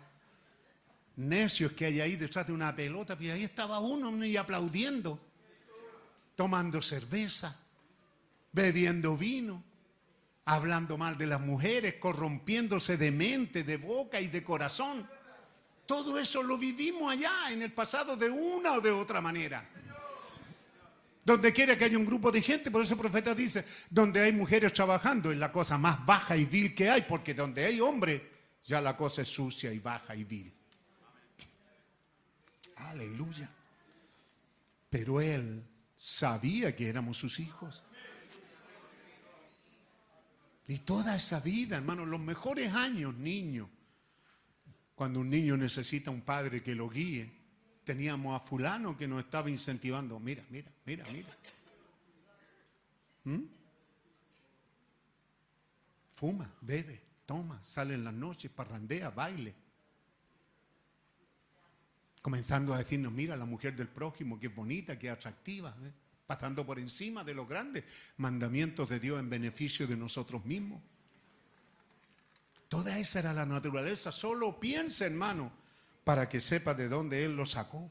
Pero aún así, éramos hijos de Dios. Entonces Él nos compró, pagó el precio y nos colocó como hijos. Porque por tanto tiempo estuvimos en el mundo en la carne, no podíamos ser reconocidos como hijos, estábamos allí detenidos, presos por el diablo. Sin embargo, éramos hijos, aleluya. Oiga bien esto, y porque soy hijos de Dios, Dios ha enviado el Espíritu de su Hijo a vuestros corazones, por el cual clamáis, Padre, Padre. ¿Sobre quién cayó el Espíritu Santo en el día de Pentecostés? Hijos. ¿Sobre quién cayó en Samaria? Hijos. ¿Sobre quién cayó en la casa de Cornelio? Hijos. Ah, ¿y sobre quién ha caído en esta edad? Hijos.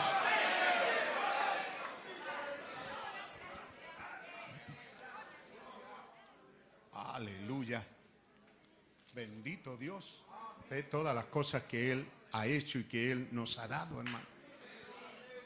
Cuando meditamos en esto, permiso.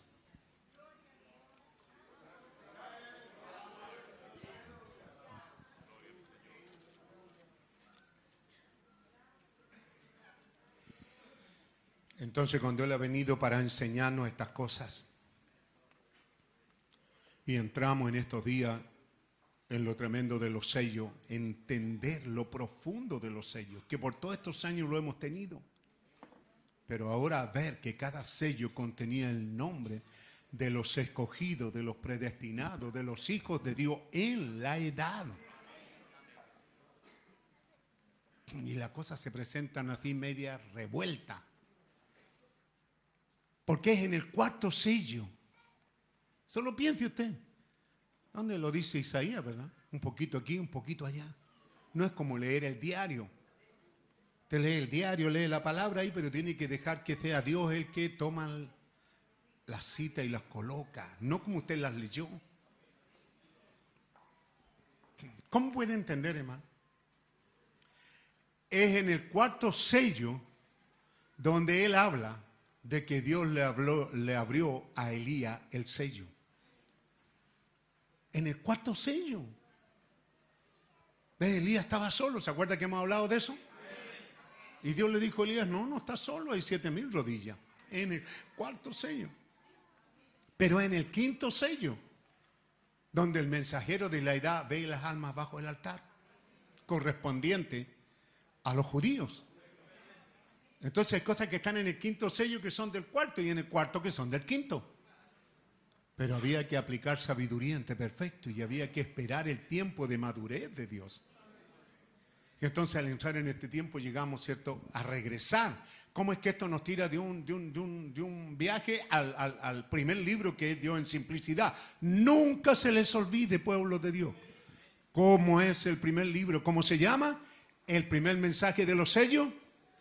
Dios escondiéndose en simplicidad y luego revelándose en la misma simplicidad. Simplicidad, él dice humildad. Por eso el hombre dice, ¿cierto? Llama a las cosas grandes que Dios llama necedad. ¿Ve? Y lo que el hombre llama grande, Dios lo dice es necedad. Porque hay un desfase. Dios se hizo simple, sencillo para ser entendido. Y entonces entramos a, ¿a cuánto es? La brecha. Que no deberíamos de salir de ahí. Usted no salga de ahí, permanezca ahí. Hay un reclamo, un libro sellado. Y hay un reclamo que se presente, que se presente. Hay un reto, hay una proclama. Si hay un hombre digno, que se presente. No importa cuán grandes sean. No se presentó, hermano. Tenemos grandes hombres como dijimos, Lutero, Wesley, Finney, Knox, Spurgeon, el príncipe de los predicadores. Tenemos grandes hombres a través de las edades. En la edad del movimiento pentecostal, Osanía Divina, Boswell. ¿Cuántos otros? William Branham. Pero ni un nombre de esto está allí. Luego en la edad de la revelación vinieron grandes hombres. Hermano Eddie Vizcal allí en Canadá hermano Oscar Galdona, Venezuela. Y así cuantos hombres grandes, pero ninguno de esos nombres está allí, no está. Y no importa cuántos más aparezcan, no está. Solo hubo uno digno y ese es Jesucristo.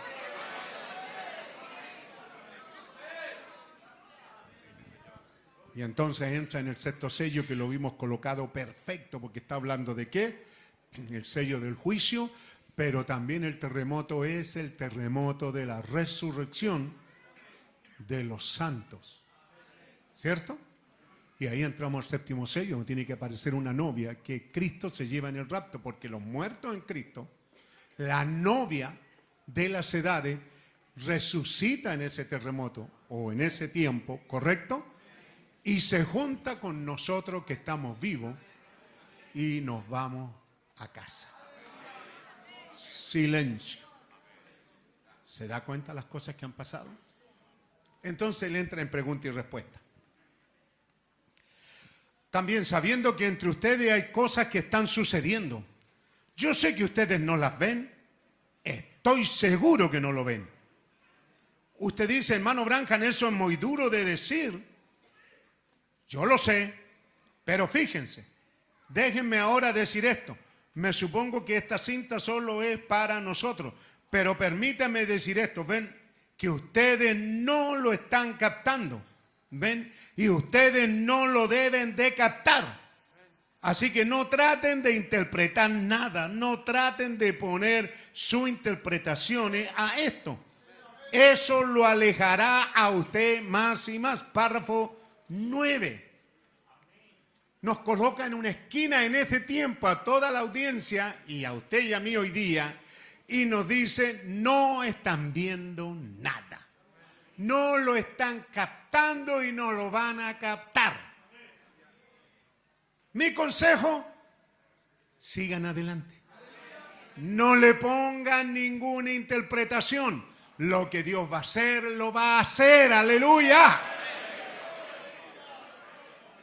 Pero yo le pregunto, ¿cientos de predicadores a través del mundo hicieron caso? No, Señor.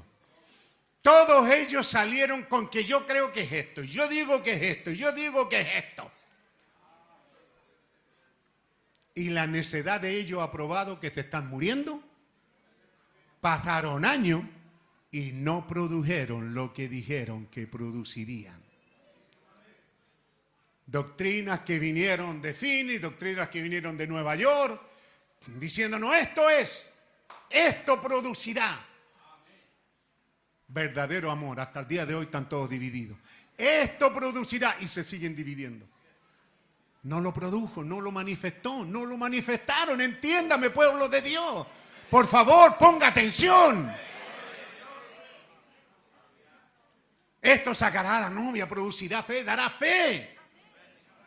No la tienen. ¿Por qué? Porque comenzaron a razonar, a establecer que cuando el mensajero dijo, no lo están viendo y no lo verán.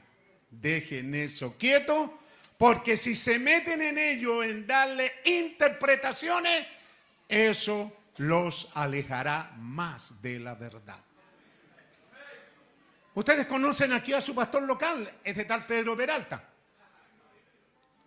Cada vez que alguno de ustedes ha venido hermano, ¿y esto qué quiere decir? No sé.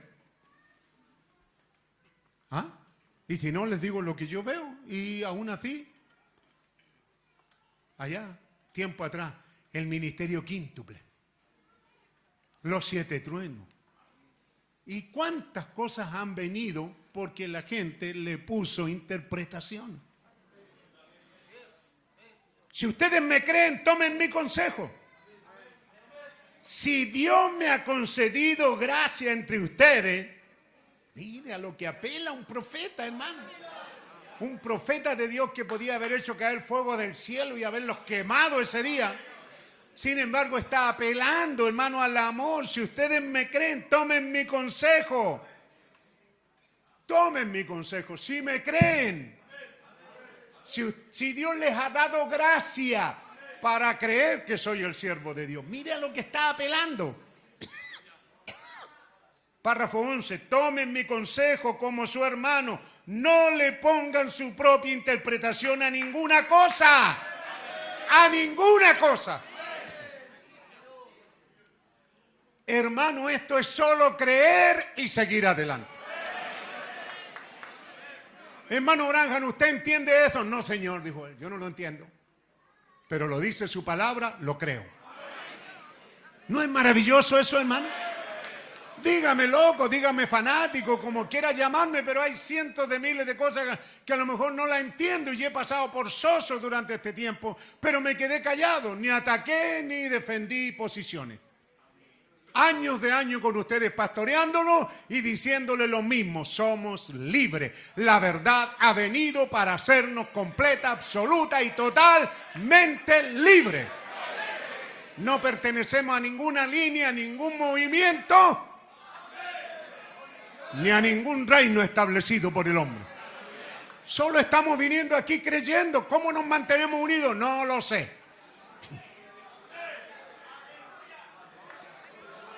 Sigan adelante.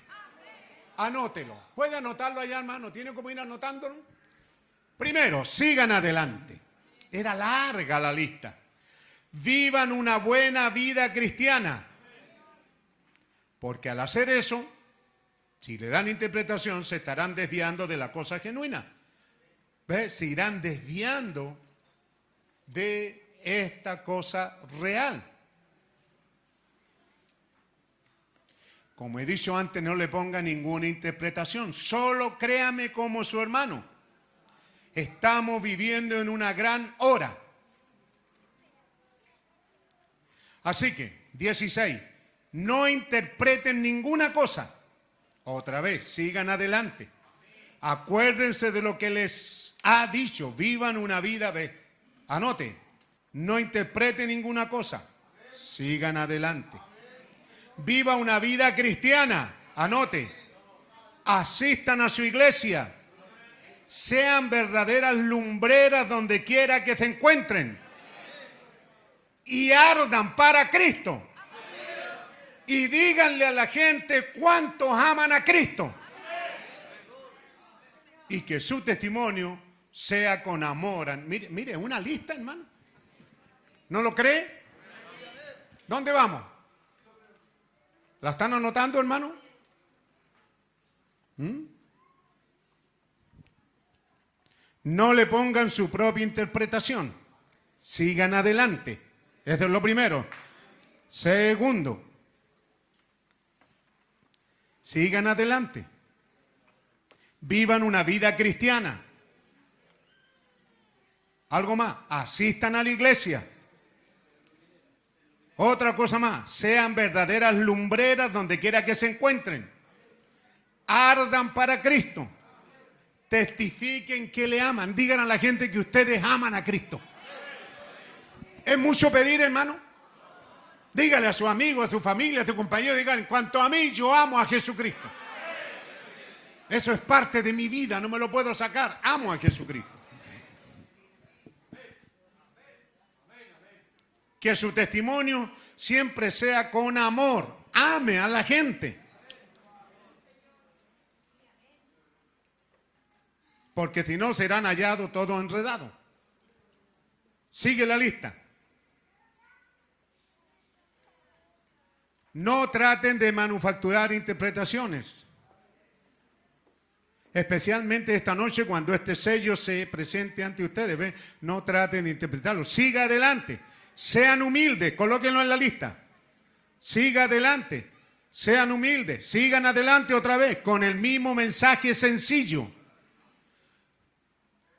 Ustedes dicen, pero hermano Branham es... Eh, siendo la iglesia de Dios vivente, nosotros no deberíamos de saber todas estas cosas?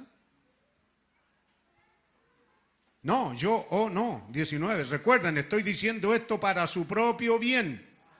Lo estoy diciendo para que entiendan. Ahora, si me creen, escuchen lo que les digo. Amén. Qué tremendo, ¿verdad?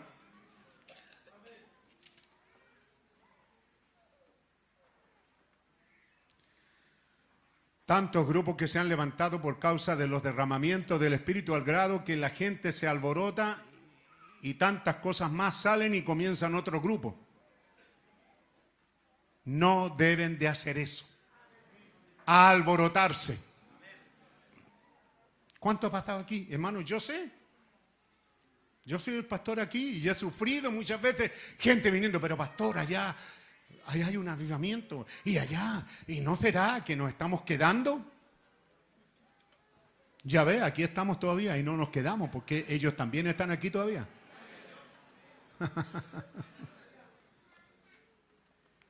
Quédense como están. Pero hermano, no, quédense como están. Y ahí muestra, ¿saben ustedes que hay miles de voces pasando por aquí? Ya lo saben, ¿verdad? Podemos ver la Olimpiada que hay aquí en, en Perú, en Lima. ¿Mm? Podemos ver miles de cosas. ¿Por qué no las vemos? Porque necesitamos un equipo donde eso dé y se reproduzca. Así también la voz de Dios en medio de estas miles de voces necesita en su corazón un receptor. Y ese es el Espíritu Santo y Dios lo puso. Eso hace la diferencia. ¿Por qué yo puedo tomar el receptor y sintonizar la voz de Dios en medio de tantas voces? Es porque soy un hijo de Dios.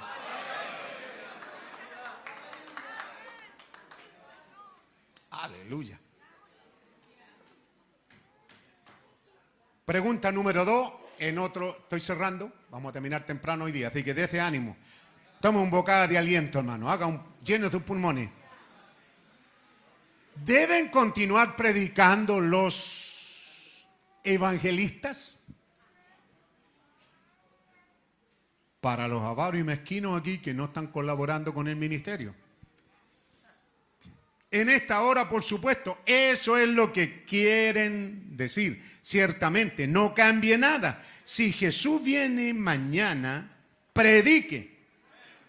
Como que si su venida fuera dentro de 10 años.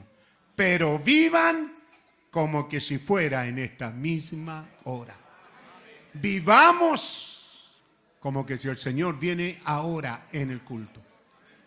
Pero sigamos predicando sin saber cuándo Él viene. Wow, ¿no se siente feliz por eso? Yo sé que hay críticas, yo sé que hay gente que no. Bueno, ¿por qué salimos al aire para alcanzar a alguien? Y bendito Dios que hemos alcanzado a muchos. Y ahora, hermano, y, y la radio también para alcanzar a otros. Eso es lo único que queremos, alcanzar a alguien que su testimonio, que su palabra alcance a alguien en algún lugar, que Jesucristo vive y que está obrando en nosotros. Yo soy el testigo, yo soy el avivamiento. Dígalo a través de las ondas radiales, a través de, la, de, lo que sea, hermano, hable que Cristo vive y vive en mí. No se vayan a enredar, enredar, Eso es lo que estoy procurando hacerles ver. No traten de ser raros o peculiares. Wow. ¿Ah? Tantos años no cree que yo ya hubiera educado una carita especial. Dios les bendiga, mis hermanos, amados hermanos. No sé, una voz sacerdotal, quizás apostólica, mística. ¿Eh? O llevarlo a cierta cosa de que este movimiento es verdadero. No, Señor. No traten de ser raros. Algunos hasta se han ofendido. Este, este, sitio que tenemos aquí era baldío, no tenía nada. Empecé a plantar plantita por plantita. Algunos me veían aquí, ¿cierto? Con sombrero y pala. ¿Qué querrá decir el pastor con eso? No, yo no traté de ser humilde, es mi naturaleza campesina. Plantar cada árbol que hay aquí. Ahora el tiempo me está pillando, debería de plantar en esta fecha.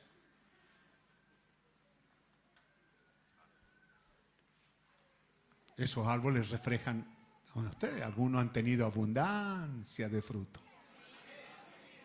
Otros han sido una calamidad, me han hecho trabajar harto.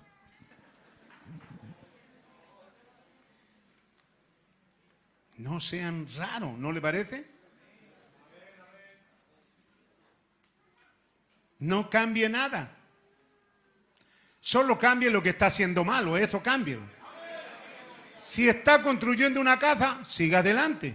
Si Jesús, viene mañana, usted será encontrado fiel en el deber. Si está construyendo un templo, siga adelante. Pocos amenes. Yo mejor quisiera tener mi dinero bien invertido mi dinero invertido en algo como eso en vez de que Él me encuentre con el dinero en el bolsillo. Así que siga adelante, continúen exactamente como están. ¿Entienden todos ahora? Continúen, continúen así como están. Ahora no se detengan, no hagan nada. Solo continúen así como están. Sigan adelante. Este es uno de los más grandes mensajes, hermano. Por ejemplo, si usted estuviera trabajando para un hombre y usted supiera que apenas le faltan 15 minutos para la hora de salida, bueno, usted dice, faltan 15 minutos, así que me voy a ir. Usted está robando. Y si el jefe lo vio, tiene todo el derecho de descontarle esos 15 minutos. Chilenito, chilenito pillo. ¿Eh? Sobre todo si trabajan uno a los mismos hermanos, más, ¿no? Que me puede ir un poquito antes. Sí, señor. Se puede ir antes, pero no se le pagará lo que no trabajó. ¿Eh? Entonces, ve que llegamos, cerramos el pensamiento con lo que lo abrimos. Primera de Corintios 2, 6, 9 y Levítico. Llegando al jubileo.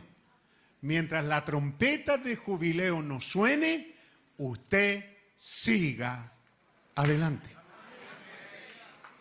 Amén. El Señor viene mañana y hay que echar por otro a remojar. Échelo, hermanita. Es que no, habré, no estaré mañana para comérmelo, pero eso no importa. Su deber es echarlo por otro a, a remojar. Amén. Ve usted que era dulce, ve usted que la intención, lo que Dios nos estaba diciendo es, no hagan locura, solo vivan la vida cristiana. ¿Es lo que hemos hecho? ¿No está feliz usted por lo que hemos hecho? Todos ustedes, la, iglesia que estaba conmigo, votaron por no comprar aquí y Dios lo dio. Muchos votaron por no construir y Dios nos ha mantenido construyendo. Y hay un grupo de gente que ama eso. Aleluya. ¿Por qué? Porque la orden es sigan adelante. Continúe trabajando. Si usted está sembrando trigo, siembre trigo. Si está sacando papas, sáquela. Usted dirá, pero ¿y quién se las va a comer allá en la tribulación? No le hace, hermano. No es de esa manera. Usted solo siga sacándola. Continúe como está. Pero ¿y quién se las va a comer y a usted qué le importa? ¿Ah? Si yo supiera que Él viene mañana y yo fuera un agricultor, yo sembraría la semilla, la semilla hoy. Si Él me hizo agricultor, quiero permanecer en mi lugar, ¿correcto? Si Él me hizo un mecánico, bueno, algunos están cambiando de mecánica, pero siga haciendo lo que está haciendo. Bendito Dios, todo por... Qué tremendo, ¿verdad? Si Él me hizo lo que me hizo, siga trabajando.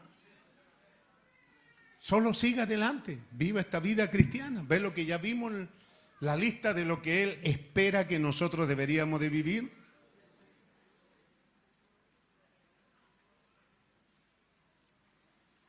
Debemos ser cristianos firmes y sanos.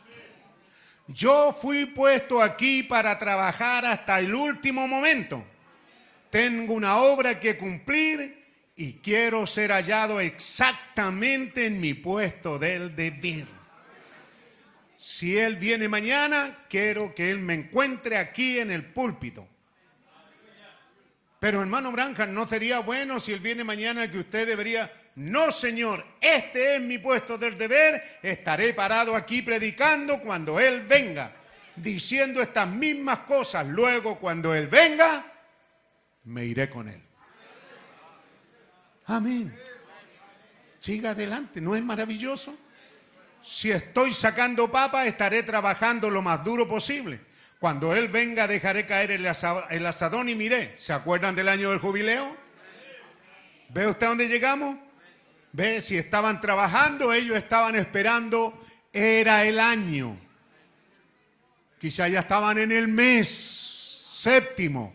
Era el día 1, el día 2, el día 3, el día 4, el día 5, el día 6, el día 7, el 10. Ah, hoy día es jubileo, no voy a trabajar. No, señor, vaya a trabajar. tiene que estar trabajando cuando la trompeta suene. Cuando la trompeta suene y nos vamos a casa, usted deja caer su herramienta y nos vamos a casa. Trabajemos mientras el día dura. ¿No es extraño, hermano? Y luego viene la pregunta número 22 o aquí la 194. ¿Tendrá la novia de Cristo, tendrá la novia de Cristo un ministerio antes del rapto? Seguro, eso es lo que está sucediendo ahora mismo. La novia de Cristo, ciertamente. ¿Ve qué es lo que tiene la novia? Un ministerio, sí, el mensaje de la hora. ¿Ven? La novia de Cristo, seguro, ella está compuesta de apóstoles, profetas, maestros, evangelistas, pastores, correcto. Esa es la novia de Cristo. Y desde luego ella tiene un ministerio, un gran ministerio, el ministerio de la hora. Pero recuerde, regrese al primer mensaje, será tan humilde. Amén.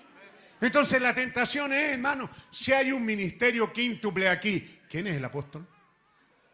¿Eh? ¿Verdad? Ahí. A la iglesia le gustaría tener así a alguien que, de peso, pues hermano, apóstol. ¿Eh? Y también no solo la iglesia, sino nos falta el tercio. ¿Qué quiere ser el apóstol? ¿Ah? No se conforma con ser el apóstol. O uno, después que de ser el jefe de los demás. ¿Quién es el más grande? ¿Ah? De un anciano sencillo que Dios nos puso. Hermano, si Dios me puso a mí como un anciano y Dios me ha bendecido, ¿quién más puede uno aspirar? Si Dios me hizo su hijo, eso es todo lo que deseo, anhelo y lo que amo. Mis lágrimas de amor son, Señor, me pusiste por pastor a tu iglesia. Cuando doy en el blanco, como en el caso de ayer, ¿qué quiere? Tengo que llorármela de alegría, de gozo, de satisfacción, de ver que el deber está cumplido, de ver que hay hermanos, eh, no voy a decir nombre, todos los profesores, los guías que habían ayer, ve que han aprendido en esta iglesia y están haciendo el trabajo que yo debería de hacer, pero lo están haciendo ellos, libre y soberanamente. ¿No, no es maravilloso eso? Es maravilloso. Como, pa- como para querer ser no, pero de, de- de pastor anciano a pastor jefe. O obispo. Ve, eso es nicolaísmo. La iglesia amó eso y también el ministerio. Y al hacer eso separaron, ¿verdad? El arco, lo alejaron de Dios, lo alejaron del altar, lo alejaron de las cosas santas. Pusieron los santos solo en el obispo, él es santo nomás. Los demás, todos pecadores. De, obispo ya estaban a un paso de arzobispo. Porque cuando hay varios obispos, ahora mismo en Chile ya hay varios ancianos. ¿Qué cree que pasa con estos ancianos? ¿Eh? Lo primero que hacen es reclamar derechos. Yo soy anciano.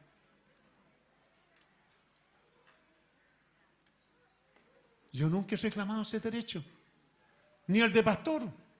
Para la mayoría de ustedes sigo siendo el hermano Peralta. ¿Ah? Pero fíjese usted, el tiempo pasa, a uno usted lo pone en una esquina y ya quiere ser pastor, ya que se note. Pastor. Y como le digo, han pasado los años y hay varios ancianos, ahora están peleando. Ya, ya, ya están peleando por ancianos. ¿Eh? El hermano Vindayal, estuvimos ahí en la reunión en La Paz y delante de muchos hermanos y ministros que hayan ahí, él dijo, pastor, usted es el anciano de esta zona. Yo le dije, no haga esto, hermano Vin. Lo abracé y le dije, usted sabe que lo amo, no haga esto, hermano Vin. Esto no va a sembrar, no, eh, esto, esto no tiene lugar en mí, pero también en humildad le dije, usted sabe que esto puede hacer daño. Yo no soy el anciano, soy uno. Para usted no me avergonzaría para usted de ser su anciano y pastor. Me encantaría serlo. Me, encantaría ganar ese respeto y ese amor de ustedes. Pero si no importa, no, no, no me molesta. Toda la vida he sido el hermano Peralta. Porque si William Branham fue el hermano Branham, ¿qué más puedo aspirar yo que ser su hermano? ¿Mm? Dios, tiene un ministerio, pero la, cosa está ahí. Y esto a veces, se- eh, esto se está gestando ahí adentro. Si este anciano muere, a lo mejor van a buscar a elegir uno que tenga porte de obispo. Porque después de todo esto, como dijo el hermano Víctor Peña, ya parece catedral. ¿Ah? Y si esta iglesia es grande aquí en Santiago, tiene que haber un obispo. Y si el pastor Peralta no quiere ese poncho, habrá que elegir uno que sí lo quiera. Es que ayer, ayer, el hoy estaba lejano. Pero el hoy está aquí. Y entonces lo que Dios quiere es que usted aprenda estas cosas. Terminamos sencillo. Eh, wow, es larga la lista. Bueno, pero hay una repetición. Sigan adelante, continúen. En lo que está. Amén. No interpreten. Esto quiere decir. No, no, no, no, no. Créalo como lo dice y como le cayó en su corazón. Nada más. Vivir una vida cristiana. Santo Dios, ayúdame. ¿Verdad que sí? Ayúdame en este día a hacer un repre... ¿Por qué no hay manos levantadas atrás? ¿Qué pasa con ustedes? ¿Están durmiendo? Diga así, Señor, ayúdame a vivir una vida cristiana. Que te represente, Señor. Asistan a la iglesia. Amén. La mayoría decimos amén. Sí, también ustedes dicen amén. Amén. Algunos pocos dirán, ayúdame, Señor. ¿Es correcto? Sí, es correcto. Yo creo que la mayoría decimos amén ahí, Señor. Sean verdaderas lumbreras. ¿Lo dijo Cristo? Una luz sobre un monte no se puede esconder y Dios nos puso como luz en el mundo. Cumpla su trabajo, no ande jugando al pillo, no se ande escondiendo. ¿Ah? No vaya al cine a ver una película y ni, siquiera debería de ir. No vaya haciéndose el pillo ahí que no esté nadie mirando y de, repente se encuentran dos, se asustan, pero después dicen, ah, estamos en lo mismo. ¿Mm? Sea una lumbrera, hermano. Si el tomar alcohol no va a alumbrar a nadie, no lo tome. Si el fumarse un cigarro va a hacer tropezar a alguien en vez de iluminar su camino, nunca más lo tome. Hago una promesa, nunca más, jamás. ¿Ve? Sea lumbrera. Amén. Ardan para Cristo. ¿Alguien dice amén? Amén. Gloria a Dios. Y algunos dicen, ayúdame, Señor. ¿Qué pasa con ustedes, señorita? ¿Ni uno ni lo otro? ¿Ni arden ni, ni amén? Ah, díganle a la gente que aman a Cristo. Que su testimonio, ahí falta algo que dicen algunas de las partes que me las pasé seguramente, ame aún a su enemigo, aquellos que no le aman. Porque amar a mis nietos, a mi familia no me es problema, ellos me aman, yo los amo, pero amar a quien no lo ama, testifique de ello. Que su testimonio sea en amor. No trate de interpretar ni manufacturar, no trate de hacerse el santo. Viva la vida cristiana. Aleluya. Hay mucho más que decir de esto, pero quizás lo dejaremos. Yo solamente quiero cerrar esta parte, hermano. ¿Mm? Sean humildes. ¿Cuánto el 50%, el 30% dice amén y el resto dice ayúdame, Señor, a hacer? Porque lo que menos tenemos es de humilde. Ayúdame, Señor, a ser humilde. No se alborote, no se ponga fanático. ¿Ah? Quédense como están. Siga haciendo lo que está haciendo. Aleluya. Sigan predicando. No traten de ser raro. No cambie nada. Solo cambie lo malo. Sea un cristiano firme, sano y amen a su enemigo. ¿Se da cuenta? que muchos predicadores por años se fueron al final del séptimo sello y fue revelado no fue revelado. Los truenos están revelados, no están re- No importa la vida que vivieron. Eso es lo que Dios nos pidió. Ahora, Dios que es perfecto en sus cosas. Sea honesto con Dios, ya estoy cerrando. Y Jesús dijo, puede ser ahí Juan 21, Pedro, o, note bien, Simón Pedro, hijo de Jonás. ¿Cierto, alegría? ¿Cómo sería, hermano? John Alegría, hijo de... Homero, mi padre. Eso es. ¿Qué es lo que hace esto? Una identificación única. ¿Correcto? Está hablando contigo, hermana Elena. Elena Pérez, hija de... y el nombre de tu papá. No, pero el nombre, ese apellido. Ah, Manuel. ¿Ve? La Biblia es así. Hijo de. Tiene que haber una conexión. Este soy yo porque puede ser que, que el nombre Sergio, ¿cuánto? ¿Cierto? Sergio Pastene. No, pero el otro, el otro nombre. Sergio Antonio puede que haya muchos Sergio. También a lo mejor Pastene. Pero es difícil que haya un Sergio. Sergio Antonio Pastene. Hijo de, ¿cómo se llamaba tu padre cuál era el, el- Luis? Se fija que Jesús no fue así. A ver, vamos a tirar al azar en esta, en esta mañana, termine el culto y nos vamos a la casa. No, él dijo, Simón Pedro, hijo de Jonás.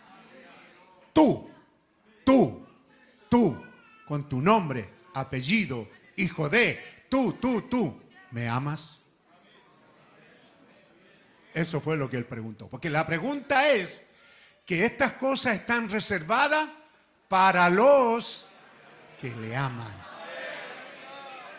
Tremendo tiempo que me tomé, hermano, para algo tan sencillo. Pero era importante que entiendan cuánto Él nos ama para colocarlo en dimensión cuánto nosotros le amamos, cuánto estamos dispuestos a renunciar a nosotros mismos y aceptar a Cristo en nuestros corazones. Él usó nombre directo. Simón Pedro, hijo de Jonás. De ti estoy hablando, de ti, de ti, de ti, de ti, de ti. A ti te estoy preguntando en esta mañana. ¿Me amas? Él dijo, sí, Señor, tú sabes que te amo. Pero no quedó allí. Jesús nuevamente le dijo, Simón, hijo de Jonás. Otra vez directo. No al grupo, no, no a los doce. Eh, ¿Me aman? No, no, no. Directo. Así es como Él es contigo, directo. Tu nombre, tu apellido. ¿Lo conoce Él? Lo hemos cantado también, ¿verdad? ¿Conoce Él mi nombre? Sí, Señor, Él conoce mi nombre, sabe dónde nací, saben quiénes son mis padres. Él lo conoce. Él se está refiriendo a nosotros, a ti, a mí, de una manera personal. ¿Me amas? ¿Y cómo dice la tercera vez?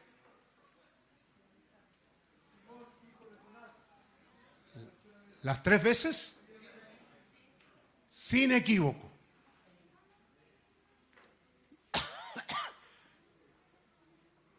Y la cita de Primera de Corintios 2, 9, a los que le aman. Son las cosas que están reservadas, cosas que ojo no vio, ni oído oyó. Son las cosas que Dios tiene para los que le aman. ¿Es correcto? que Dios ha preparado cosas que ojo no vio, ni oído oyó, ni han subido. El hombre no ha tenido, vea usted lo que han escrito. Usted tiene acceso a algunos, ¿verdad? En su área, poemas, canciones, historias, bellas historias que el hombre ha escrito, cosas que se ha imaginado. Vea usted hoy día lo que ha traído la televisión, las películas, estas, cosas de juego, de, me refiero de- para hacer estas cosas que hacen. pues. Estos efectos especiales. Me decía Pedro, ¿verdad? Que el que escribió Nardia, es de Narnia. ¿Verdad? Antes de morir, ¿murió Pedro no? Estableció que no se hicieran películas hasta que realmente sus personajes no pudieran ser realmente representados. Así que pasaron mucho tiempo. Eran hermanos. El que escribió Narnia eran amigos, creo, de universidad. Y el que escribió El Señor de los Anillos, parece que. ¿Ah? Ya, pues ayúdenme, pues. Eran, eran amigos, ¿verdad? Y ambos, se da cuenta ustedes, se imaginaron cómo eran las cosas y las llevaron a la historia. Y es tremendo cómo este Narnia lleva el cristianismo por medio de esta forma de hacerlo. Pero piense ahora, con todo eso es para que usted entienda, ni han subido en corazón de hombre. Cómo el hombre se ha imaginado tantas cosas bellas, tantas cosas, historias bellas, de amor, de lo que sea. Pero estas que están preparadas, ni han subido en corazón de hombre. Lo que estamos tocando, estamos hablando de la gracia divina, de su escogencia, de su predestinación, de que nuestros nombres están en el libro de la vida del Cordero, de que los sellos han sido abiertos, revelados, pero el reclamador no ha reclamado todavía. Uno de estos días él va a reclamar y nos vamos a ir a casa. La trompeta sonará, dejaremos caer nuestras dolencias, nuestros achaques, nuestras vejez y nos iremos a casa al sonido de la final trompeta. Pero la pregunta hoy día es para los que le aman. Te está preguntando a ti, ninguno de ustedes tiene el derecho de irse de esta reunión y diciendo yo no fui tomado en cuenta. Porque él está diciendo Simón, Pedro, hijo de Jonás. Él se está dirigiendo directamente a ti, hermano. ¿Le amas? Una y otra vez. ¿Le amas? ¿Le amas? Sí, Señor. Entonces, sigue adelante. No manufacture. No trates de ser un pájaro raro. Vive tranquilo. Ve mañana feliz a trabajar. No es feliz. ¿Ah? Pero yo lo veo así. Mis nietos han crecido. Me duele el corazón que tengan que trabajar. Yo creo que a ti también Dios. Tienen que trabajar. Pero ya, hijo, tienen que trabajar. Vayan, estudien, trabajen. Qué bueno es que hayan una esposa y se casen y tengan un compañero en la vida, ¿verdad? Y ojalá que eso alivie la causa, porque si la hace más pesada, ya el vivir es pesado, ya el trabajar es pesado y cargar a una mujer es pesado. Por eso que Dios nos dio a la mujer no para cargarla, sino para que sea una ayuda para el hombre. Entonces, si ustedes logran, hermanos casados, entender que su vida tiene esas partes buenas, de que tienes alguien que te espera, tienes alguien que te ama. Estás trabajando igual que el otro, porque el otro, el soltero igual tiene que trabajar. Pero hay alguien en la casa que te está esperando. Ve, hay ciertas cosas que nos ayudan. Esta vida es cruel, es terrible. Pero Dios dijo, si me aman, hay cosas que están reservadas para ustedes que ni siquiera se imaginan, ni han subido, no se han visto, no se han pensado. Así que puesto de pie, le damos las gracias al Señor. Le damos gracias y respóndale usted a Él cuánto le ama. Es lo que Él quiere oír. Dígale, yo te amo, Señor. Te amo de verdad. Contentos, agradecidos, felices.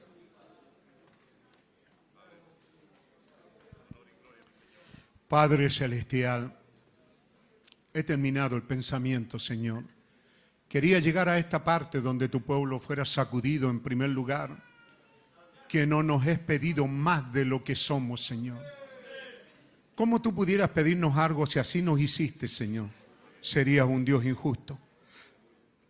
Tú no nos pides más de lo que nos hiciste, Señor. Seres humanos llenos de debilidades, de, de muchas faltas. Pero tú quieres que permanezcamos creyéndote y amándote y esperando en tus promesas. Y lo que nos pide el Señor ser cristiano, con tu ayuda podemos serlo, Señor. Animar a otros podemos hacerlo porque grandes cosas son las que tú has dado a nuestras vidas. Te amamos, Señor. La conclusión del mensaje es, estas cosas, cosas que no se han visto ni han oído, ni se ha imaginado el hombre, son las que están preparadas para aquellos que te aman, Señor. La respuesta ha sido cada uno de nosotros, te amamos, Señor. Te adoramos, te alabamos y te bendecimos. A ti, Señor, y solo a ti, te damos todo honor, gloria, adoración, alabanza. Mientras estamos reverentes y usted está usando sus propias palabras, mientras la música empieza lentamente y suave,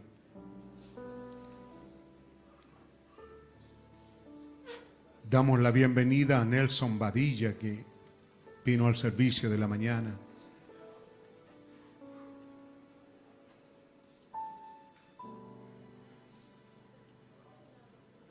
Al señor Harry Ramos, dice aquí. Jocelyn Chávez.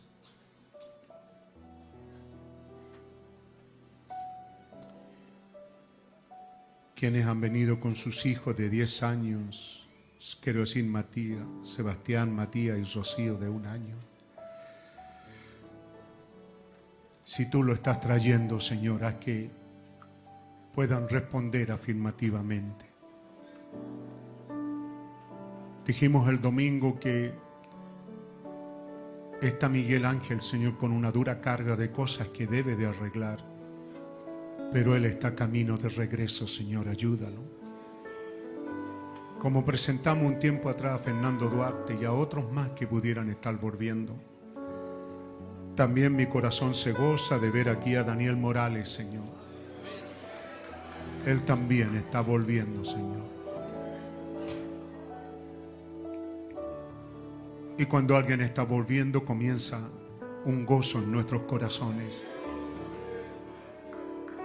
De saber de que tú le estás probando a ellos cuánto les amas, Señor. Que a pesar que se alejaron, tu amor permaneció sano, firme, incambiable. Tu amor aprobado, Señor. Ayúdalo en esta caminata de regreso, que ningún diablo ponga estorbo en ellos. Si hay otros más regresando, que se sientan bienvenidos, Señor. En un ambiente de bienvenida donde hemos visto el gran amor divino de Dios, donde tú nos escogiste. Nosotros hemos fallado, pero tu amor permanece fiel. Ellos son la prueba, Señor. Ayuda a cada uno de ellos, Señor, los que han aparecido en el día de hoy. Oramos por ellos, Padre y te los presentamos a ti, Señor. Santo, santo, santo es tu nombre, Señor Dios. Que ellos regresen y que tú estés con los brazos abiertos y que ellos sientan que tú les recibes amorosamente. Que tu amor no ha cambiado. No hay reproche en tu amor, ni en tus ojos, ni en tu mirada, ni en tus actos. Tú le dijiste al hijo pródigo, bienvenido recibirlo, lavarlo, vestirlo, ponerle anillo y hagamos fiesta. Que así sea con cada creyente regresando, Señor. Trae a otros que extrañamos, Señor, echamos de menos, que no lo hemos visto, tráelo, Señor. Que podamos decir, como dice el Salmo, no nos cansemos, pues, de servir al Señor, que a su tiempo segaremos si no hubiéramos desmayado. Danos gracia y fuerza para seguir adelante, Señor. Que esta tu palabra nos dé esa fuerza necesaria, Padre. Que así sea, Señor. Nos reportamos a ti para tu honra y para tu gloria. Felices y dichosos, agradecidos por la herencia y por lo que nos has dado en esta mañana. En el nombre del Señor Jesucristo. Amén, amén. Gloria a Dios. Gloria a Dios. Amén.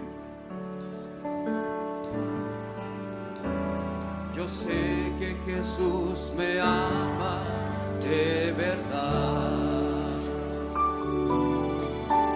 Que tú eres fiel y nunca fallarás. Aleluya, aleluya. Que tú eres el la vida y la verdad. El consuelo en tiempos de tempestad.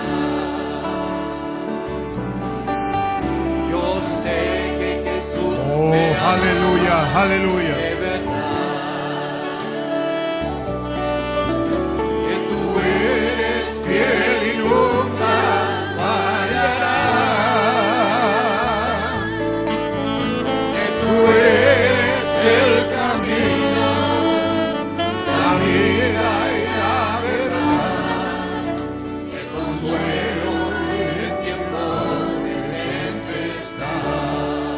decirle, oh Señor,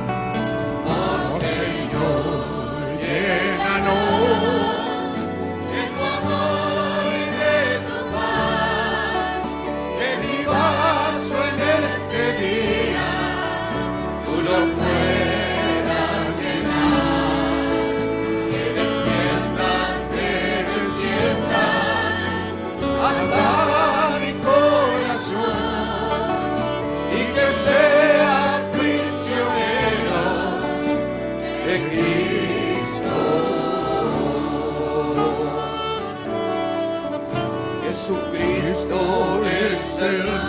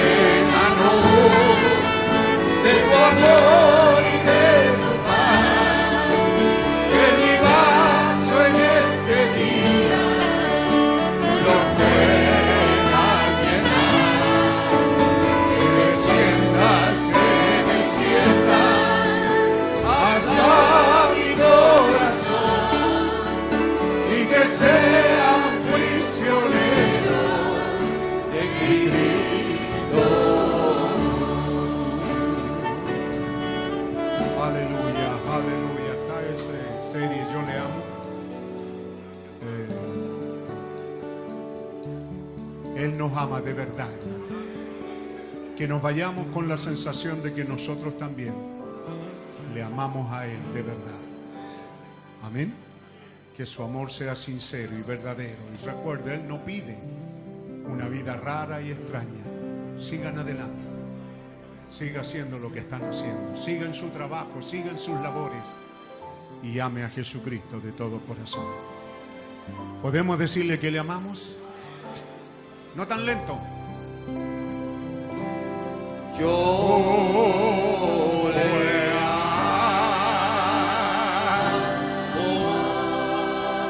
Aleluya, aleluya.